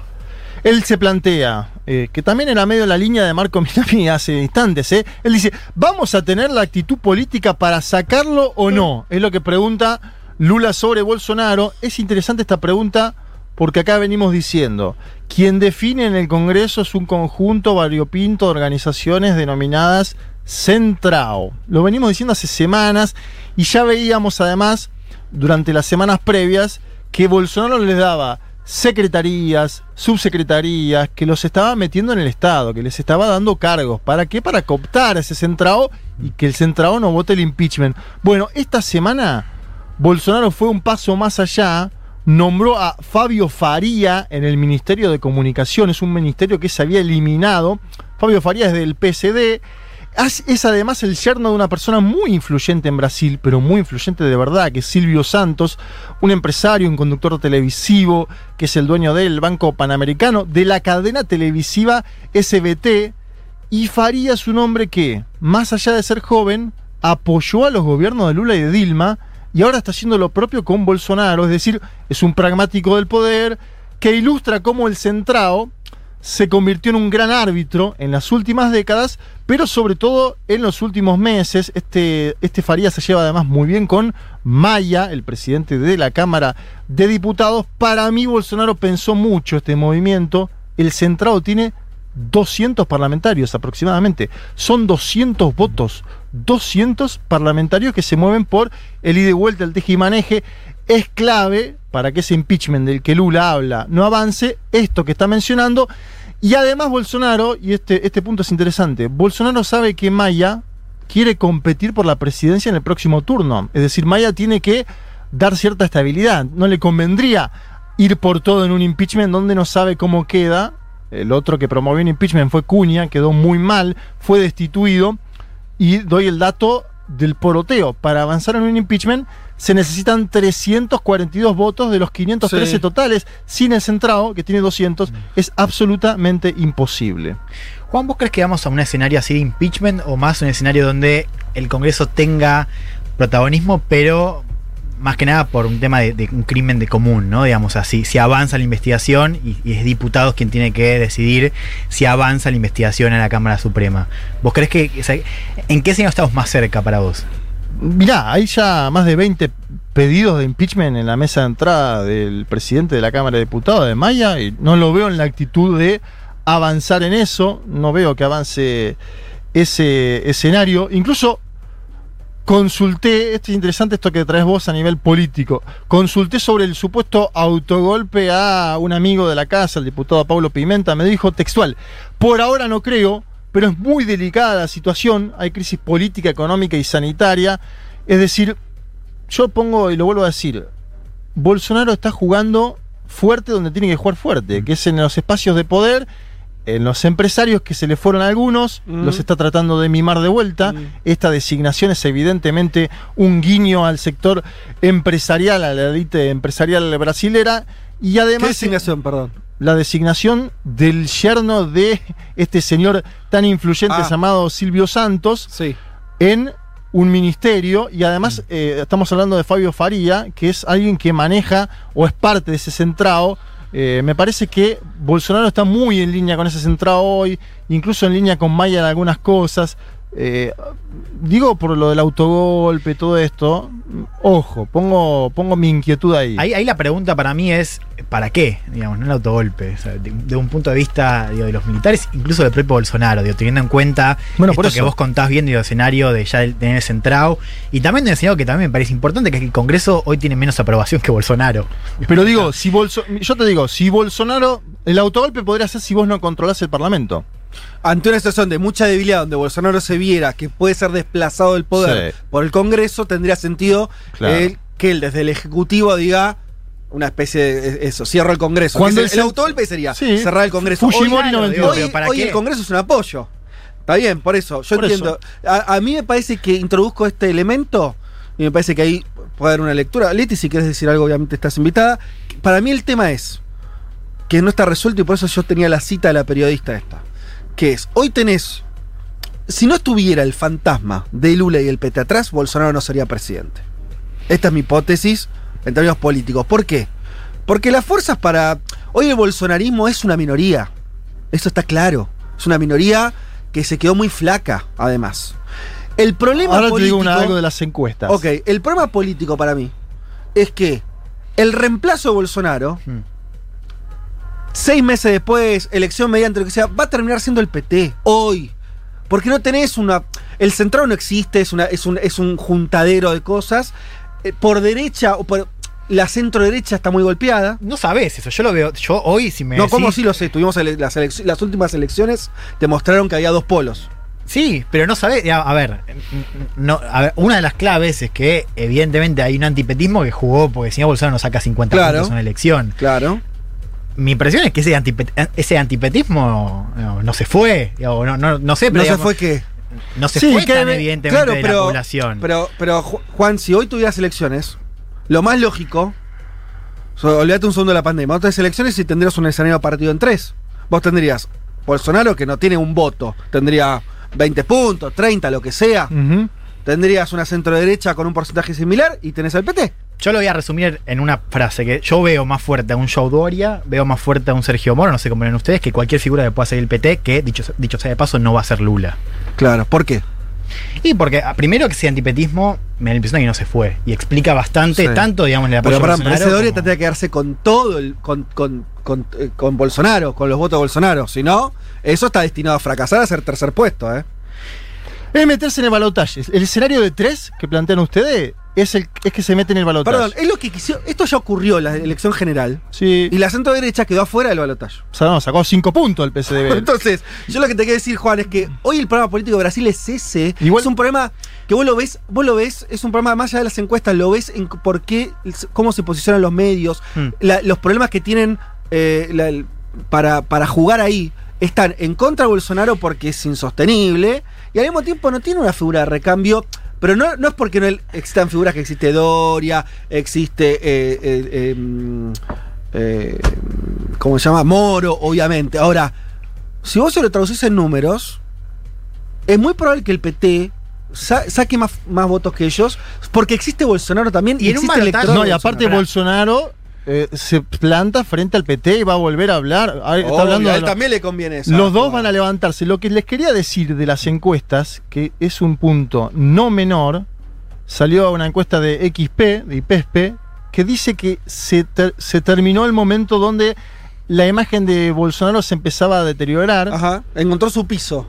Sí, que, y que está subiendo en la aceptación. Bueno. ¿sí? Un gobierno, según eh, la encuestadora XP, salió esta semana, en el medio de la pandemia, con 40.000 muertos. La aceptación a Bolsonaro pasó de 26 a 28 puntos. Mm. Digo, hay un 30% de Bueno, la pero eso es población. lo que estoy diciendo. Yo, Ese- te- yo en eso com- comparto tu, tu línea y me parece difícil ahí eh, cómo ingresa un, um, un Moro, cómo ingresa. Hay que ver cómo ingresa porque tenés que meterte en el balotaje. Exacto. Y, el, el 30% del PT está muy claro. El 30% de Bolsonaro está muy claro. Lo otro no bueno, me queda perfecto. claro. Entonces, digo, ok. Convengamos, digo, si sigue, olvídate de una figura como Moro. Sí. eh, yo, yo no me lo olvidaría, pero supongamos No, que no, no. Bolsonaro con ese tercio asume, digamos, llega al balotaje con un candidato de izquierda. Sí. El escenario de balotaje, ¿ustedes creen que Bolsonaro contra el PT ganaría el PT?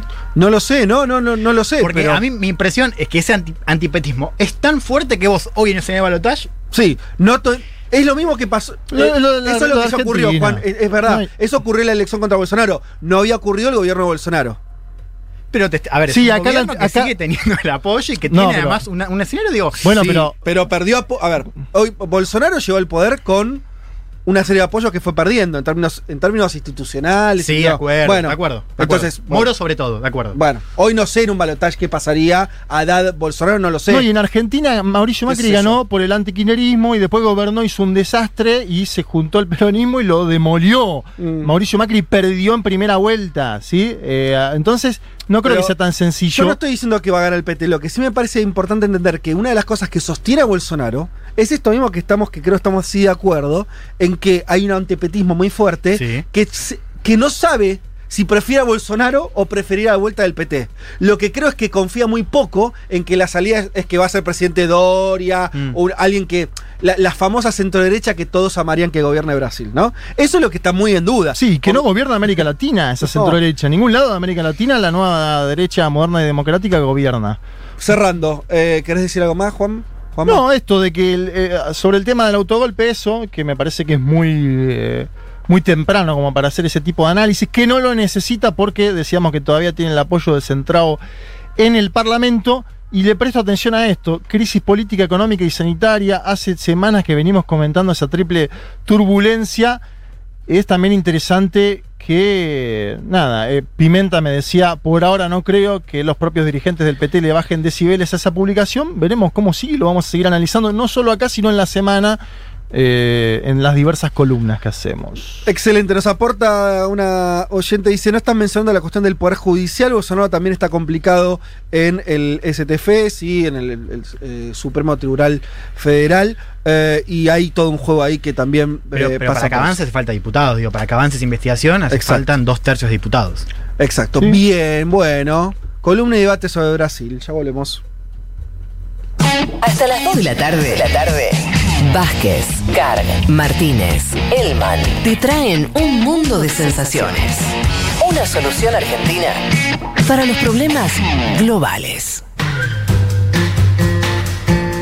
Bueno, se picó, dice un oyente, bueno, discutimos un poquito, por tener- si tuviéramos más tiempo lo haríamos más porque es, eh, no, es interesante, pero eh, bien. Vamos a escuchar un poco de música, vamos a escuchar la canción que nos elige todos los domingos Pablo 30, si les parece bien. ¿Y a dónde nos vamos? A dónde nos vamos a ir ahora en un rato, a Nueva Zelanda. Vamos a escuchar a una banda de ese país que se llama The Black Seeds, Seeds las eh, semillas negras. Eh, y nos anota Pablo que dice, bueno, ya que eh, suponiendo ¿no? Las cartas de eh, Pablo. la carta de Pablo, que dice, hoy nos vamos a visitar Nueva Zelanda, el primer país que dice haber eliminado el coronavirus en su territorio. De eso nos va a hablar Elman en unos minutos. ¿Qué dice aparte? Me gusta, porque lo pone en duda. Lo pone en duda, Pablito. Em, esta banda empezó en el año 1998, de Black Seeds, y em, dice que por ahí, bueno, si no sabes de qué banda estamos hablando, seguramente esta canción, One by One, se llama la que vamos a escuchar, eh, la reconozcas porque está en una de las mejores series que ha tenido el planeta, Breaking Bad. ¿sí? Y aparece además en un capítulo muy particular de esa serie que es cuando Walter White se va a cocinar con Jesse cuatro días al desierto. No sé si se acuerdan, pero si vieron la serie, pero hay un momento Sí. ahí donde se van a, a cocinar metanfetaminas. Sí, señor. Estos dos amigos. Eh, Al principio de la serie, diría. me parece que es de las primeras temporadas. Sí, sí, la- Sí, cuando están desnudos, pero vestidos con eso, eh, cubiertos con esos cosas de cocinero. Bien. Em, ¿Quién pudiera ir al desierto hoy, no? A cocinar metanfetamina, pero ir al desierto. Y agrego que además la letra de la canción que vamos a escuchar es bastante pertinente porque dice, eh, porque cuando la guerra termine y la pelea haya terminado, bueno, yo estaré tirado al sol. Y tal vez sea. Ojalá. Tal vez sea lo que le pase a los eh, neozelandeses en poco tiempo. Así que nos vamos a escuchar esto con ritmo de reggae, ¿eh? Arriba, bastante arriba. One by one.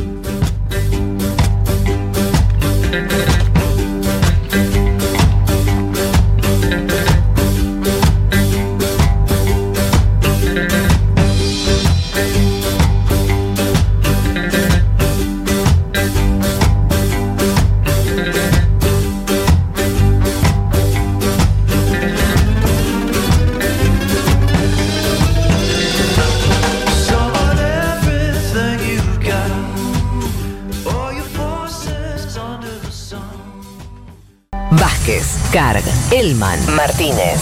Seamos conscientes de nuestra posición en la División Internacional del Trabajo. Lo demás, lo demás, no importa nada. Nada. Un mundo de sensaciones.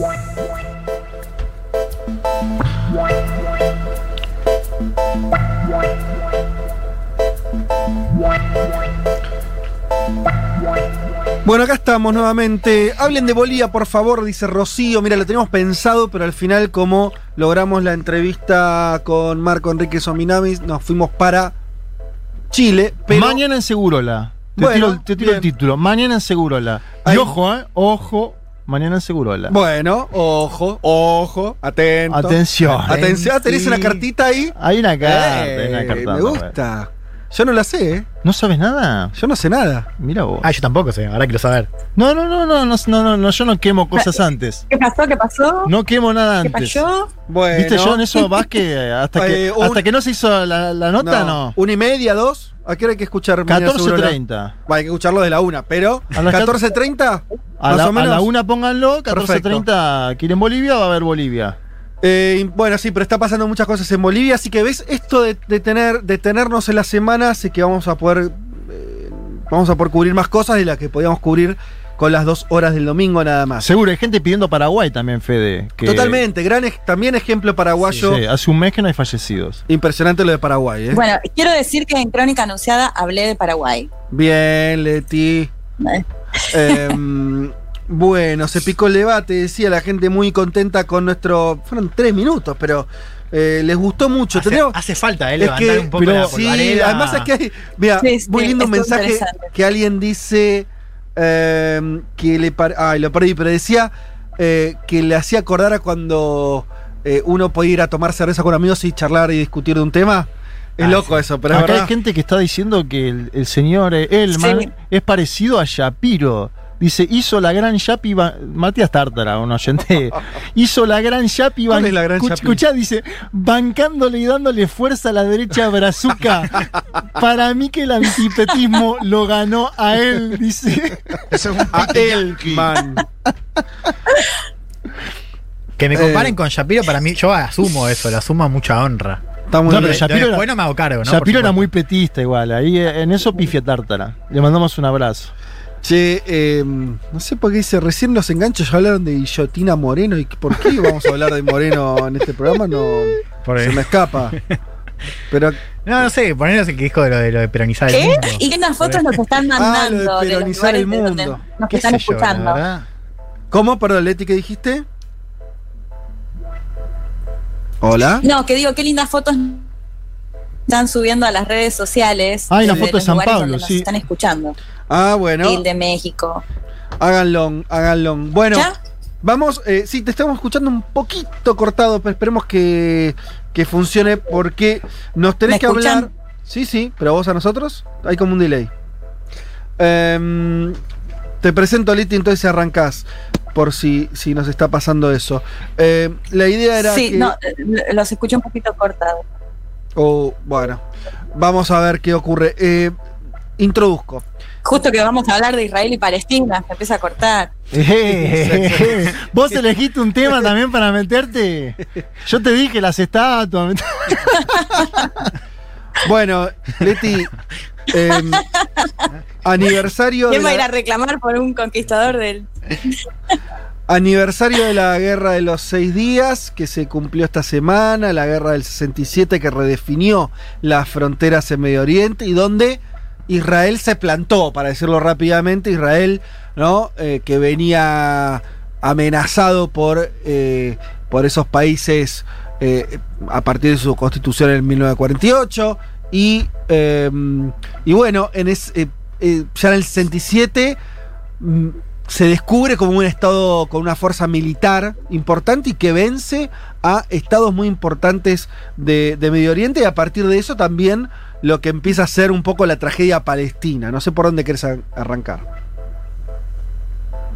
Totalmente. Bueno, un poco en base a lo que decías, para dar un poco de contexto, sabemos que lo que es el territorio de hoy de Israel y de Palestina es un territorio que ambos se disputan por una cuestión histórica y en lo que era el mandato británico, en el contexto del mandato británico, es que el 29 de noviembre de 1947 la Organización de las Naciones Unidas decide hacer una partición que es casi un 50 y un 50, un poquito más de un 50 para lo que sería el Estado de Israel y el resto para lo que sería el Estado de Palestina. Eh, en ese contexto quedan lo que son las ciudades de Jerusalén y de Belén bajo mandato internacional y el 14 de mayo de 1948, que es la fecha en la que el Estado de Israel, eh, digamos, oficialmente se crea el Estado de Israel, al- a los pocos días eh, empieza también lo que para los israelíes es la guerra de la independencia y para los palestinos y las palestinas significa eh, el- lo que dio, digamos, margen a lo que se conoce como Nakba, que es el momento en el que más de 700 palestinos y palestinas deben huir de- del territorio de donde vivían que también es una guerra con sus vecinos y también la victoria queda a cargo de Israel tomando un 23% más del territorio este que se había acordado en la partición de la ONU de la que estaba hablando antes y que la franja de Gaza y Cisjordania, que es lo que hoy serían los territorios de Palestina, quedan a cargo de Egipto y de la entonces Transjordania. En ese contexto, muy, esto muy brevemente, es que se llega al 67, que es esta guerra de los seis días, que como lo indica su nombre, duró seis días, desde el 5 de junio hasta el 11 de junio de 1967, y que arranca con un ataque preventivo por parte de Israel, porque, a ver, no quiero complicar mucho, pero unos años antes se había dado también que Israel había conquistado lo que es el Sinaí egipcio. Y después de que la ONU le exige a Israel que salga de ese territorio, se establecen fuerzas conocidas como fuerzas de paz. ¿Qué hace Nasser eh, en ese momento, o sea, en el 67, es expulsar a estas fuerzas de paz y además bloquea lo que es el estrecho de Tirán. En este contexto es que Israel, eh, creyendo que digamos, un- una guerra que efectivamente se llegó a la guerra, es que da un ataque preventivo y contestan Egipto, Siria, Irak, eh, justamente, y se, se genera este conflicto, como decía, es la guerra de los seis días. Pero para meternos un poco más de lleno en qué significó esto para cada uno de estos actores, conversé con Ezequiel Coppel, que seguramente lo conocen, es un, un querido colega que vivió además muchos años en, en la región, que escribió también un libro muy, muy interesante que se llama La disputa por Medio Oriente. Y ya me adelantó que va a publicar otro libro este año, así que a los que les interese el ¿Sabés tema lo pueden seguir. ¿Sabés quién lo llamó, ¿sabés quién lo llamó Sí. para escribir ese libro y se lo editó?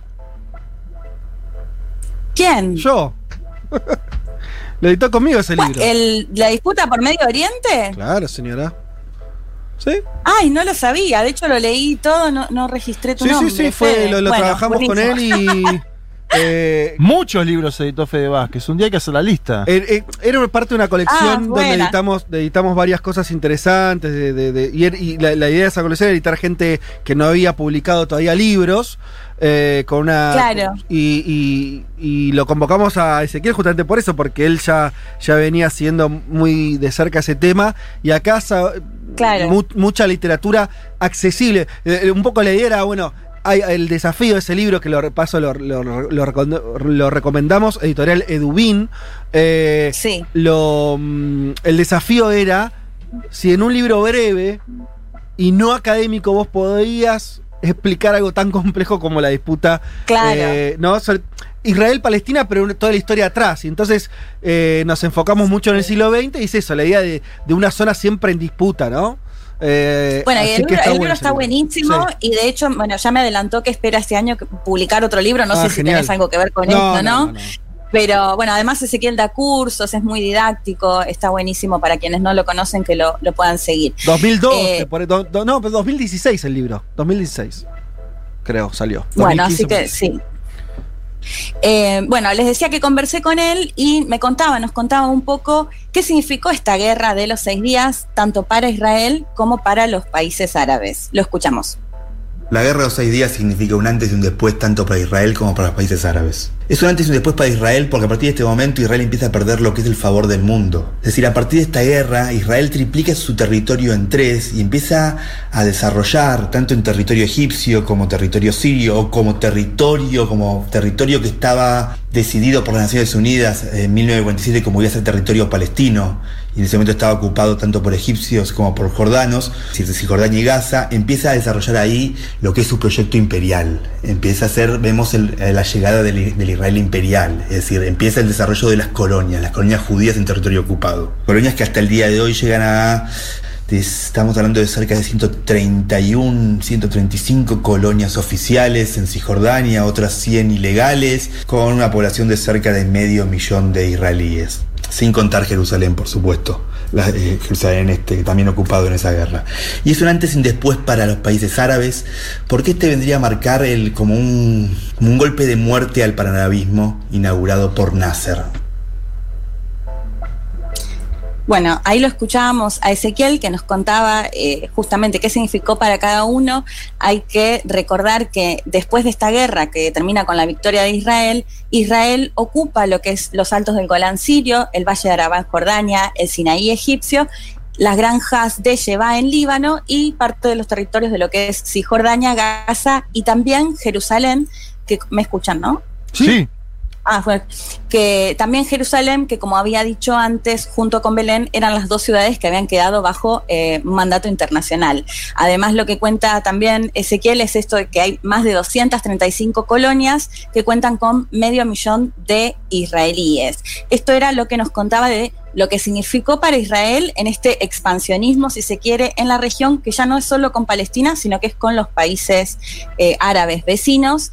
Y además planteaba algo que es también muy interesante, que de alguna manera significa la muerte de lo que era el panarabismo, que a grandes rasgos tenía como, como líder o como figura, si se quiere, a Nasser, el, el presidente egipcio, pero que también estaba acompañado por países como Irak o Siria de la mano del partido de Baas, el partido Baas, que es el partido que era el del que pertenecía, por ejemplo, Saddam Hussein, y es el que pertenece Bashar al-Assad en Siria y su padre que antes gobernó, Mm. que de alguna manera priorizaba esto el ser árabe antes que, por ejemplo, lo religioso, Claro. y en ese marco además tenían como, como principal punto que compartían y de defensa justamente la situación palestina. Entonces lo que contaba Ezequiel es esta guerra, que, que de hecho Ezequiel dice que, que cree que Nasser no quería ir a la guerra, pero que bueno, que finalmente un, un poco se- lo termina llevando, esta cuestión del orgullo y demás, eh, significó de alguna manera enterrar el panarabismo para siempre después de la victoria de Israel. Y, por esto- otro lado, lo que dice también Coppel es que eh, esta guerra también lo deja. Israel gana territorio, pero pierde legitimidad internacional, ¿no? Es el, el, el principio del, del cuestionamiento que hasta el día de hoy Israel tiene sobre sus espaldas, eh, que, que es esto, ¿no? De un Estado eh, opresor, de, sobre todo de la comunidad palestina. Totalmente, porque de hecho la misma Organización de Naciones Unidas saca el decreto 242, que es el que se suele hablar cuando se habla de Palestina e Israel, que hace referencia a este a que tiene que devolver esos territorios que se tomaron por la fuerza y se toman en un contexto de guerra. ¿Qué es lo que dicen los israelíes? Bueno, de alguna manera ellos nos atacaron, nosotros nos defendimos y bueno, tomamos territorio que Bien. en el caso de lo que es Israel nos pertenecía, pero de hecho es muy interesante porque uno de los reclamos actuales, o el reclamo, si se quiere, actual eh, de los palestinos y las palestinas tiene que ver con volver justamente a las fronteras previas, previos a esta guerra de 1967. Pero conversé también con la embajadora israelí Galit Ronen en Argentina y ella nos contaba cómo, cómo vivieron justamente esta guerra del lado israelí. Así que si les parece, la escuchamos. La guerra de seis días comenzó de- después que Israel estaba avanzando desde su primer día con varios de sus vecinos. Comenzó con la guerra de independencia y seguimos varias guerras después. Llegamos a la guerra de seis días que también estaban los, nuestros vecinos, estaban sea, la- a las fronteras, juntaron ejércitos y fuerzas y poderes a las fronteras de Israel. Esta guerra, que fue muy rápida, y, y muy eficaz, cambió la situación en la región, por supuesto que cambió también la- las fronteras en la región. Y estamos ahora, por algunos años ya, en contacto con varios de nuestros vecinos para llegar a la paz, para que no tenemos que tener más guerras, porque después de la guerra de seis días hubo también la guerra de Yom Kippur. Lo logramos con dos de nuestros vecinos, lo logramos con Egipto primero y después Jordania. Estamos esperando a nuestros más vecinos y más que todos estamos esperando a los palestinos que vuelven a la mesa de negociaciones con nosotros para resolver eh, la- el conflicto en una forma más amable. Bueno, ahí la escuchábamos a la embajadora. Buen testimonio, importante el testimonio que conseguiste de la embajadora. Yo no la, no la, escu- no la había escuchado hablar nunca. Eh, no, no Eh, digo que no haya hecho declaraciones, poquito, pero. entiendo. ¿Cómo? Está hace poquito en el país, me parece. Ah, bien, bien. Todas las voces, todas. Sí, todas y todavía nos falta una, pero voy a ser breve que sé que estamos muy ajustados Sí. de tiempo.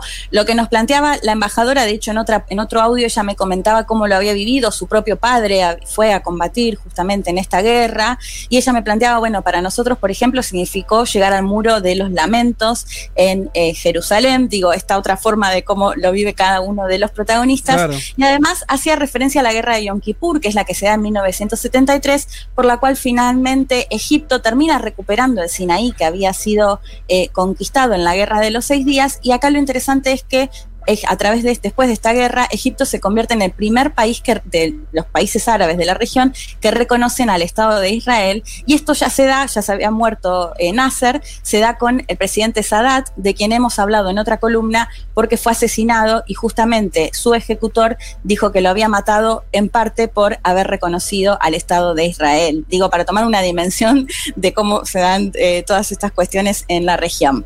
Eh, les hago una breve recomendación de Angel de Ashraf Marwan. Eh, es una peli que les recontra recomiendo y está en Netflix, donde cuenta un poco eh, sobre todo de la guerra de Yom Kippur, pero también la de la guerra de los seis días. Y para ir finalizando, si les parece, escuchamos al embajador de Palestina, Husni Abdel Wahed, con quien también hablé, para que nos cuente un poco, ya no tanto lo de la guerra de los seis días, sino lo que tiene que ver un poco más con la actualidad, y es que el gobierno de Netanyahu dio a conocer que quieren anexar lo que es Cisjordania, esto con un fuerte aval de parte de Estados Unidos, que recordemos que eh, trasladó su embajada, o sea, las embajadas en Israel antes estaban en la ciudad de Tel Aviv, justamente porque Jerusalén se, se, se- se encuentra en un mandato internacional o, bueno, ocupada, y es Donald Trump quien decide trasladar esta embajada de Tel Aviv a Jerusalén, reconociéndola como capital de Israel. Entonces, el embajador de Palestina hacía referencia justamente a este intento de Netanyahu de anexar Cisjordania que puede llegar a darse el mes de julio.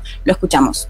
Israel ahora pretende anexionar grandes proporciones del territorio palestino ocupado, contrariando y violando el derecho internacional y las convenciones de Ginebra. Lamentablemente, si esto se concreta, esto significa que nunca habrá paz porque esto entierra cualquier posibilidad de una solución negociada. El pueblo palestino ha manifestado su tajante rechazo y su decisión firme de enfrentarse a la ocupación israelí de una forma pacífica a través de la lucha popular pacífica y esperamos que la comunidad internacional tenga conciencia que lo que ocurre en Palestina necesariamente afecta la estabilidad y paz del mundo.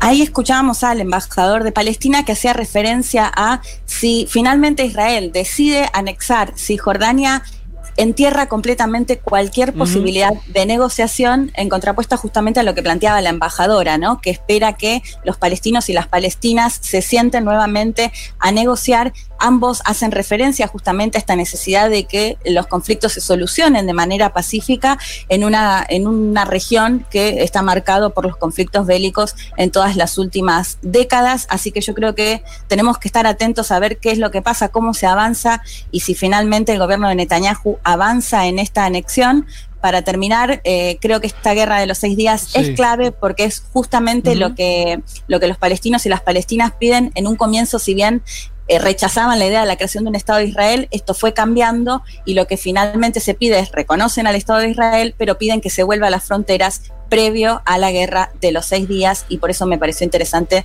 traerlo hoy en esta columna. Y donde, y donde Leti, la, la palabra, no sé qué opinas, pero para mí la palabra anexión es la palabra clave desde hace ya, yo diría, desde la, desde la última intifada, que fue 2014 y demás, que a mí me parece que ya eh, empieza cada vez más a, a no hablarse de la solución de los dos estados, cada vez son más lejanos, y me parece que la idea de la anexión eh, formal, informal, me parece que es un poco la ¿no? lo, lo que lo que está más más real, ¿no? Que está sucediendo. eh, obviamente a costa de un montón de cosas, pero sí. ve- ve- cada, vez, cada vez más Palestina tiene menos fuerza, ¿no? Pa- Cada vez más Sí. y, y- y Israel avanza en hechos, avanza en términos políticos, me parece que está ocurriendo eso. Totalmente, y que sucede con el apoyo, hay que recordarlo de Estados Unidos, que presentó un plan que llamó el Plan del Siglo Sí. y que justamente apoya estos, estos pedidos de Israel que los palestinos y las palestinas rechazan.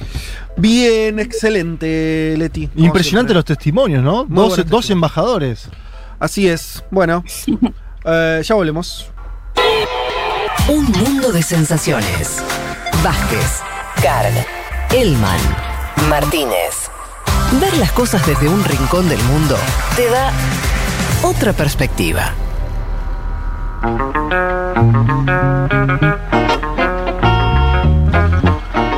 Bueno, muy bien, ya sobre el estribo del programa terminándose, pero nos vamos a quedar unos minutos más. ¿eh? Nos vamos a pasar hoy un poco de las 14 horas, así que quédense con nosotros. Eh, Leti, antes de, de pasar a- al señor Elman, acá hay mucha gente que pide que repitamos el nombre de la peli sobre la guerra de los seis días. Raf Marwan, pero si ponen The Angel. No, no se entendió. De vuelta, de vuelta, de vuelta, de vuelta. No se The entendió. Angel, Sí. se- la historia de Ashraf Marwan. Ok. Que si- igual si, si lo ponen así lo encuentran Ponelo- fácilmente en Twitter. Ponelo en Twitter, ponelo en Leti, dale. Twitter. Sí, lo estaba subiendo, que ahí vi que lo preguntaban. Esa es la historia de el. Ay, nunca me acuerdo cómo es la relación cuando es el marido de tu hija. El mari- ¿Muero? ¿Qué- ¿Cómo es? Ah, no, a mí no me pregunte de parentesco, que también soy malísimo Sí, soy también. horrible, soy horrible. ¿Cómo es de, el- de Nasser, es un familiar de Nasser. Ah, sobre un termina ¿no? para- ¿no es? Termina yerno, Yerno, sí, el yerno. yerno, yerno. Yerno de Nasser que termina espiando para los israelíes. eh, Está interesante la historia. está- eh, estamos estamos de, develando que somos medio salame, porque ya eh, sí, no sabemos cuándo, matemáticas. No sabemos la mitad del año. cuándo es la mitad del año y no sabemos cómo- cuándo es un yerno. Bien, Es un Eh, milagro que estemos hablando en un programa de radio. la verdad. che, acá mi viejo dice, pasta de malos tratos para Juancito Delman. No sé por qué. ¿Por qué? ¿Qué, dijimos? No, pues acá Más recordar- temprano fue. recordaron eh, que vos habías dicho que este programa eh, venía con bullying porque yo estaba más tranquilo la semana pasada. Entonces acá el señor Tártara, por ejemplo, en Twitter Sí. está bardeando y dice que yo soy un derechoso como yo. Ah, no, no. Ah, Primero que, primero que Shapiro. Igual podríamos hacer una competencia de quién está más corrido a la derecha si vos sos Shapiro. Lo dejamos abierto. Pero Ya- lo acepto con todo gusto, Por además. eso. No, y Shapiro se moderó de grande, ¿eh? Shapiro se moderó de se grande. pero él ya dejó. Claro, yo a la de Shapiro llego o como De comunista o como votante de Marine Le Pen. no hay como término medio. Creo que Shapiro es más lulista que vos, me parece. Sí, sin duda. Sí, pero porque él vivió también ulismo. O sea, en eso igual estamos de acuerdo, pero. Sí. Sí, qué sé yo. Sí. Bueno. Pues sí, Eh, es más Brasil también.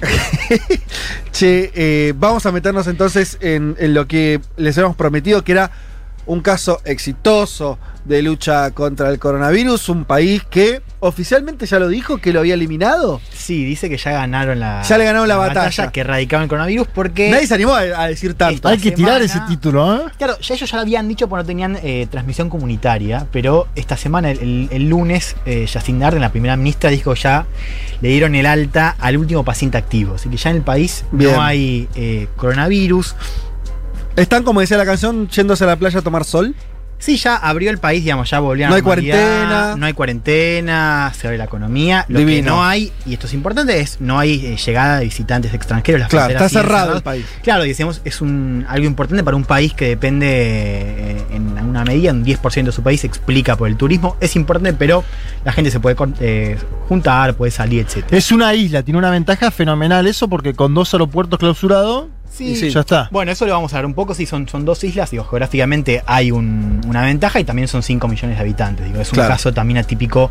Por eso, con un estado de bienestar fuerte y así con un sistema de salud pública también muy avanzado.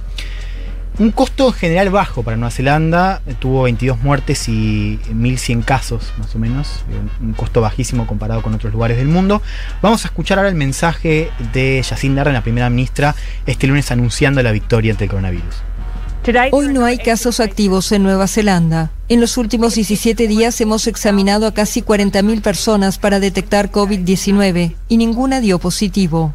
No hemos tenido a nadie hospitalizado por COVID-19 durante 12 días. Pasaron 40 días desde el último caso de transmisión comunitaria y 22 días desde que esa persona terminó su autoaislamiento. El gobierno decretó pasar a la fase 1 de respuesta al virus, lo que implica una apertura total de la economía. Bueno, ahí escuchamos Bien. a la primera ministra 40 días después de la última transmisión comunitaria. Eso era algo que también ya estaba dando vueltas. Es un anuncio que cualquier presidente le encantaría hacer, ¿no? Bueno, ¿qué te imaginas? O sea, digo, sos primer ministro, presidente y dicen, che, señor, no hay más coronavirus. ¿Qué decís? ¿Qué, qué haces para festejar? No sé. ¿Vos, Juan? Yo si estoy ahí me voy a la playa. Bueno, ¿sabes qué? Le preguntaron a la primera Sí, ministra ah. qué haría. Un, un Sí. periodista, una periodista le pregunta qué, qué hizo después de enterarse de la Sí. noticia. Lo escuchamos. A ver. Your immediate reaction when you heard there were no active cases of COVID 19 remaining in New Zealand? Um, I I did a little dance.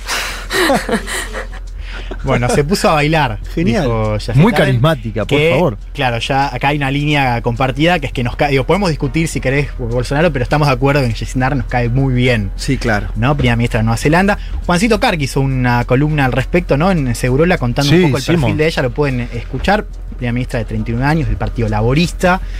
Vamos a hablar un poco ahora de sus posiciones, si querés, en un tema un poco más caliente, pero empecemos, si querés, con las claves de- del éxito. Nueva Zelanda, que desde el comienzo empezó con una estrategia de eliminación y no de mitigación, eso se habla mucho, ¿no? Buscó del primer momento erradicar el virus, digo, eliminar la curva. Se puso no- un, una- no un objetivo alto. Claro, el objetivo era erradicar el virus.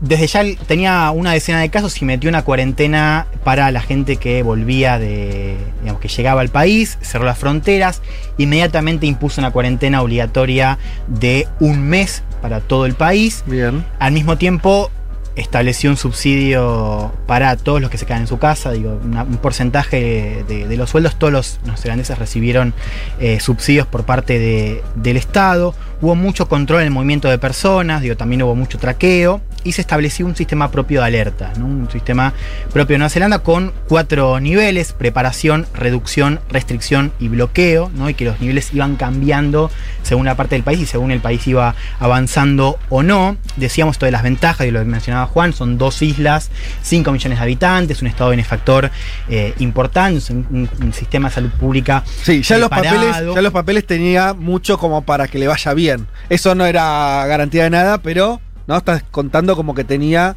ya buenas condiciones para Claro, un país, esa guerra, claro, con un, ese enfrentamiento. un piso mínimo sí. bastante elevado y decíamos esto de cómo el, el- el Estado eh, le dio un subsidio de una parte del Sí. sueldo a todos los que se quedan en sus casas. ¿no? Eh, el otro punto, digo, para, para cerrar esta, este tema de las claves, es el- la comunicación. ¿no? Yacinda estuvo todos los, los almuerzos dando mensajes eh, a los ciudadanos, en parte por redes sociales, también por, por, eh, canales oficiales. Y otra de las medidas que se tomaron fue una reducción del, del salario de, la- de ella, de la primera ministra, y de todo su gabinete. ¿no? Un 20% de eh, recorte salarial. Íbamos a escuchar un poco, ahora quiero pasar adelante, pero mencionar al menos esto que, que decía yo, decía, no va- esto no va a generar un impacto en los balances fiscales del gobierno, pero es un mensaje en términos de liderazgo, ¿no? De nosotros empatizamos con el esfuerzo que están haciendo nuestros ciudadanos y nos recortamos voluntariamente el eh, sueldo. Bien, por último, hay elecciones en septiembre. Esto Ah, va a ser ahora. un tema, sí. Eh, Yacinda que recibió mucha popularidad. Ya había recibido Le va a ir bien, me parece. Un aluvión de popularidad. El Sí. año pasado, recuerdan, con la masacre, que fue la, la- la más fuerte en la historia de Nueva Zelanda. Total. Ya tuvo un liderazgo bastante marcado, digo, en términos de comunicación, pero también fue esa- al toque se aprobaron leyes de restricción de armas. Digo, hubo un liderazgo claro que ahora se repite en el coronavirus. Y progresista. Y progresista, y las encuestas dicen que eh, estaría reeligiendo el Partido Laborista. Hay que ver si la alcanza para hacerlo en soledad o si tiene que apelar a una coalición. Y este es este punto que me parece importante, que es Jacinda Ardern gobierna en coalición con un partido populista derecha. Ah, ¿no? que ah. se llama New Zealand First, Nueva Zelanda primero, y lo comanda Winston Peters, que Sí. tiene un mensaje muy fuerte contra la inmigración. Y Jacinda incluso, digo, eh, candidata del Partido Laborista con 37 años en la, en la elección que, en la que llega a primera ministro, dice que va a recortar la inmigración. Esto es, es- esto es una, una posición que se, se extiende en el arco político, ¿no? Ahora, después de la pandemia, está diciendo esto o era No, ya no, parte de su lo dijo plataforma. En la plataforma, digo, Ah. esto es interesante. Claro, parte de su alianza con, con ellos. Claro, y de esto quería hablar un poco. Sí. ¿no? Yo estuve en el país cuando. Yo estuve en Nueva Zelanda cuando Jacinda recién tenía unos meses. Ok. ¿no? Y La tira así como al pasar. Qué linda, ¿no? Yo estuve en Nueva Zelanda cuando Jacinda empezaba. bueno, veo que, veo que te estás eh, acoplando al pedido de, de no, no, de, de no, Federico. no, no, estoy disfrutando tu viaje. Bueno, pero y esto lo quería comentar. No digo, vamos a viajar que nunca más, chicos, así que disfrutemos de nuestros recuerdos. hay- No, no. mencionaba esto de la historia de éxito porque. Digo, me parece que esta tendencia de ver a Nueva Zelanda como una especie de fuerte, ¿no? Que Mm. tiene un rechazo estructural, no estructural, pero cada vez más fuerte contra los inmigrantes. Vos Es un país que tenés, primero, mucho, mucho turismo, Sí. y tenés a la gente que te atiende, tenés un montón de, de, de inmigrantes latinos, mucho del sudeste asiático, tenés mucho filipino, eh, Claro. de Vietnam, de las islas del Pacífico, Fiji Tonga, Nueva Zelanda tiene un, un salario mínimo bastante alto, supera, Alto, ¿no? supera los Sí. 15 dólares, con lo cual vos vas ahí digo, y, y- y podés tranquilamente trabajar y vivir, y además es un país muy lindo. Sí, juntas una moneda también para volver después. Claro, y decíamos, bueno, un sistema político con un consenso muy fuerte contra la, contra la inmigración, que es un consenso que cala también la sociedad. Vos hablás, yo hablé bastante con, con la gente de, de una de las islas donde está eh, Wellington, Auckland y algunos pueblos costeros, y todos te dicen que están cansados de eh, los inmigrantes que vienen a trabajar, ¿no? O sea, están abiertos al turismo, pero están muy en contra de los inmigrantes de las islas y latinos. ¿no? Es un tema caliente, digo, se estaba discutiendo. Sí. digo, eh, in- incluso la primera ministra. Qué cosa que la, la cuestión de la xenofobia y demás es algo. si yo digo que es inminente al ser humano, es una. Eh, cualquier cosa, pero. Pero hay algo, ¿no? De que es muy difícil. Porque decís, ¿Cómo cala el situación discurso? más ideal que la que te acabas de describir, ¿no? Del país, de la situación económica. Y aún así, los tipos les molesta que haya gente de otros países trabajando. Bueno, sabes que hay Es algo que se loco. llama eh, chauvinismo bienestar, ¿no? que, es- que es muy presente en los países nórdicos. Claro. Esta cosa de estamos a, favor de- de- de- del estado de bienestar, estamos muy orgullosos de Sí. nuestro país, pero lo queremos para nosotros. O sea, Claro. no queremos que la vengan a, a cagar eh, los eh, migrantes que vienen a trabajar. Los sudacas. Y hay algo que, que me parece, que de hecho yo escribí cuando, cuando fui ahí, que es, vos tenés como un consenso muy en contra de la inmigración y hay un consenso también que es ante una inmigración que no es tan palpable y tan tangible como la de los eh, países eh, del, del- del Pacífico latinos, pero es una inmigración que tiene otras características, que es la inmigración china. Y más que nada, cómo Ajá. China está comprando o cómo empresarios chinos están comprando muchas propiedades en Nueva Zelanda. Vos sabés que Bien. Nueva Zelanda tiene esas. Si vos sos de ahí, tenés seguramente educación, seguramente no. digo, hay una alta tasa de probabilidad que tengas educación de calidad, universitaria, salud pública, un buen trabajo, pero no tenés vivienda. La vivienda ahí es, al- es- los, los Es muy cara. Muy, muy, muy caro. Es un Sí. tema muy importante. De hecho, tampoco lo ha solucionado Yacinda y fue uno de los temas que, Sí. que están en discusión. Y me acuerdo perfecto de un, un bartender en, en un pueblito así costero que me decía, acá se instaló un dicho popular, que es todo lo que no puedes comprar, lo compran los chinos. Mirá vos. Claro, los chinos sí, se, sí pueden pagar- eh, comprar propiedades. Sí, y, y- y el tipo me decía, bueno, esto es de un chino, el bartender, Claro, en- en claro. Nuestra, nuestro bar de, de competencia es también chino, y es una inmigración que no está, es decir, Ahora, ya no estamos hablando ve- del, del tema de los laburantes que van a hacer un mango ahí. Estás hablando de inversionistas Empresarios, chinos sí. que con mucha guita compran. De hecho, en agosto del 2018 se aprueba una ley, la pueden buscar, que prohíbe la compra de propiedades extranjeras, Ah, de ok. propiedades por extranjeros. ¿no? O sea, limita esa compra. Sí. Y es un país que está muy preparado para la visita china. Digo, en turismo, vos- el, el aeropuerto, por ejemplo, tiene carteles en mandarín. Mirá vos. y que tiene una presencia cada vez más fuerte eh, de China. China además es el principal socio comercial de Nueva Zelanda y yo por esto decía, digo, me parece que esto es importante de, ver cómo Nueva Zelanda va a empezar a ser visto cada vez más con más atención por esta cosa de tener un modelo exitoso y ser un país libre de coronavirus, digo, hay mucha gente que se va a querer ahí. Y también, y esto es algo que venía pasando hace, hace unos meses, con un componente antichino cada vez más fuerte. Yo decía esto de Winston Peters, que es el socio de coalición de Yacinda. Él es el ministro de Relaciones Exteriores, tiene una agenda eh, muy anti-China. Y el mismo día, esto me parece importante, el mismo día que Yacinda anunciaba la victoria ante el coronavirus, habló también el secretario general de la OTAN, Jens Stoltenberg, presentando su visión, visión de la OTAN para 2030. ¿no? La OTAN, alianza militar entre Estados Unidos, Canadá, gran parte de Europa y Turquía, una alianza que se está yendo cada vez más, está desplazando para contener a China. Escuchemos lo que decía el secretario general el mismo día que anuncia Yacinda la victoria contra el coronavirus. Finally, in a world of greater global competition, where we see China coming closer to us from the Arctic to cyberspace, NATO needs a more global approach. As we look to 2030, we need to work even more closely with like minded countries like Australia, Japan, New Zealand, South Korea. Bueno, dice el secretario general, en un mundo de mayor competencia global, donde vemos que China se acerca a nosotros desde el Ártico hasta el ciberespacio, la OTAN necesita un enfoque más global. Al mirar hacia el 2030, necesitamos trabajar aún más estrechamente con países con ideas afines como Australia, Japón, Nueva Zelanda, Corea del Sur. Dos países que están Y que rodean a China, ¿no? Están rodean ves a China como que rodean esos países. Bien. Esto es una pregunta Sí. que nos hicimos incluso, ¿se acuerdan la columna de India? De por Sí, qué hay que seguir a India. Bueno, ¿por qué hay que seguir a Nueva Zelanda y por qué trae este tema de la inmigración? Mi impresión es que esta idea del fuerte, digo, de no acoger más inmigrantes y de cerrarse a sí mismo, me parece una tendencia que ante la pandemia, ante la historia de éxito, mi impresión es que se va a Sí, acelerar. claro, claro. Esto también es importante que las elecciones de septiembre, qué va a pasar con la coalición de Yacinda, sus socios, etc. La otra condición, y se decía el, el- ángulo geopolítico, es que Nueva Zelanda está cada vez más involucrado en conversaciones con la alianza de seguridad que tejió Estados Unidos en, en esa región, ¿no? donde están India, está Australia, está Japón. Y bueno, Nueva Zelanda es parte de la alianza Cinco Ojos, ¿no? alianza de inteligencia en la que está Estados Unidos y comanda Estados Unidos.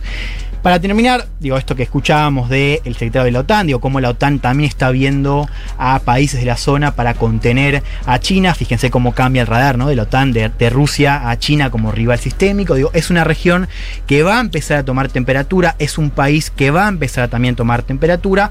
Por mucho tiempo pasó por debajo del radar, digo, la internacional, Nueva Zelanda en general no hemos discutido mucho. Mi impresión es que con el éxito ante el coronavirus y el ascenso de China en la región, me parece que vamos a, nos van a empujar a hablar más de Nueva Zelanda. Mira, Lo que eh, estábamos- no solamente vos viajaste a Nueva Zelanda, también tenemos un oyente Mariano que dice, viví en New Zealand desde noviembre del 2013 y mayo del 2014, me fracturé un dedo de una mano en Wellington y te puedo decir que en ese entonces el sistema de salud era pésimo, llegué en ambulancia y dice, se corta el mensaje, pero Mariano, ah, ¿Se cortó? no, bueno. Suspenso, Jorge Después hay suspenso otro que entiendo que es el mismo Mariano. Dice, no es exacto lo que están diciendo. El modelo, el, el modelo educacional, perdón, es semi-subsidiado, pero un jardín Sí. te sale mil dólares neozelandeses. No es gratis. La educación tampoco, la salud eh, se cortó de vuelta.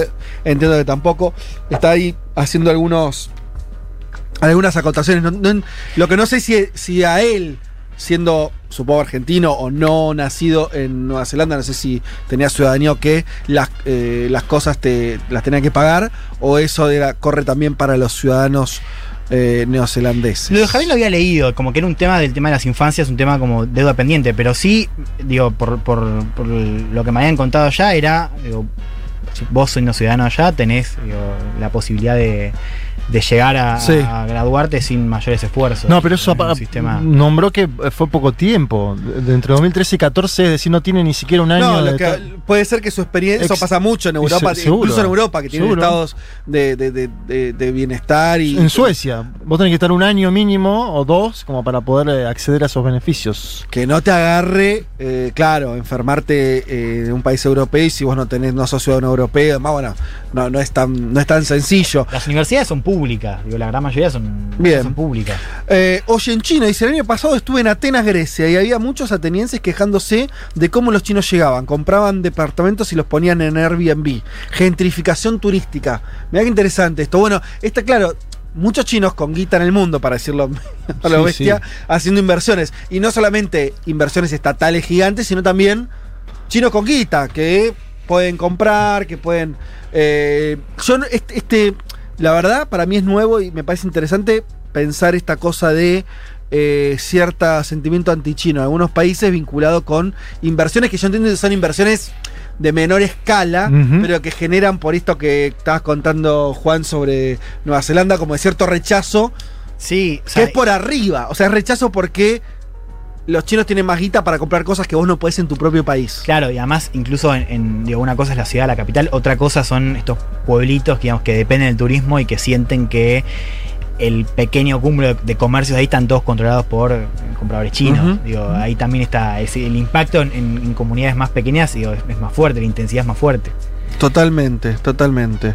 Eh, bien. Ah, Mariano sigue escribiendo la leo porque ya que empezamos la historia. ¿Qué pasó, Estuvieron Mariano? Tres horas para atenderme de la fractura y tenía seguro, dice. Ah, tenía, tenía. Eh, por accidentarme en la calle, me atendieron por la municipalidad de Wellington y me fui con dos curitas en los dedos. Eh, una queja al sistema de salud en Wellington desde Sacá acá. del medio, Jacinda. Desde acá, desde Futurock, denunciamos que a Mariano no la han atendido bien. Bueno, no, me, me- me encantan estas cosas que además, eh, porque uno analiza, yo que sé, después hay gente con historia de verdad, eh, Claro, sí. que es, obviamente, Se aparecen todos los la grises. burbuja a veces. Y siempre, Sí, nos y sí. cagaron, nos cagaron y nos cagaron bien.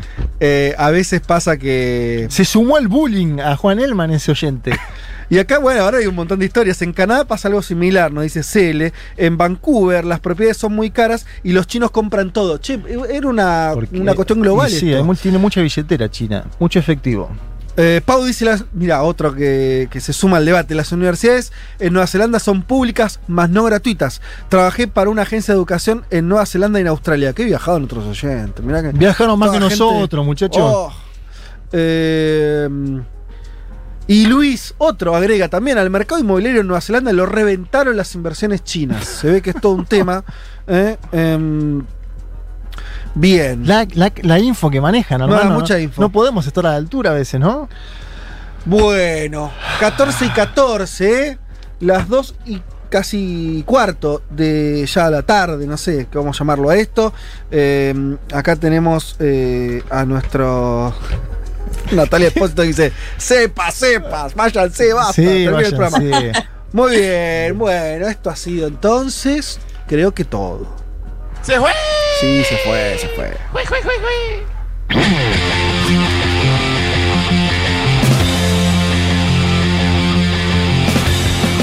Eh, señoras y señores, eh, muchas tardes y buenas gracias. Así, muchas tardes y buenas gracias. Nos vamos, nos extendimos un poco en la entrevista con eh, eh, Marco Enrique Sominami. Siempre las entrevistas llevan tiempo y. Sobre en todo con él, ¿no? Y sobre todo con, con el amigo eh, Marco. Bien, Hoy dos cumpleaños. A El- ver. El Che Guevara, mira. fallecido, y Donald Trump, presidente de los Estados Unidos. Increíble. Qué día, De ¿eh? hecho, O sea, una oyente ahí muy atenta dice que una no- cita una nota de ámbito financiero que Netanyahu le prometió el nombre de una colonia de Donald, a Donald Trump Ah, mira Mirá qué por obsequio. el día por el día de cumpleaños. Qué lindo, como se quieren. Bueno, eh, esto ha sido todo por hoy. Agradecemos como siempre a Ladir Rombolá, la puesta en el aire, a Natalia Espósito, a Aldana Somoza, nuestras productoras. eh, y bueno, a ustedes, por supuesto, compañeros de programa y a todos nuestros oyentes que los queremos mucho y han eh, tirado muchos mensajes interesantes el día de hoy. No los podemos leer todos, nos encantaría. eh, pero bueno, eh, ahí está. Hasta el domingo que viene a las 12 del mediodía, como siempre, pásenla bien dentro de lo posible, si están en cuarentenados. Y bueno, Como dijo Marco, sean felices, ¿no? sean felices igual. Y si ya son parte de los que no, eh, bueno, sana envidia desde acá. Un abrazo grande y quédense en futuro. Chau.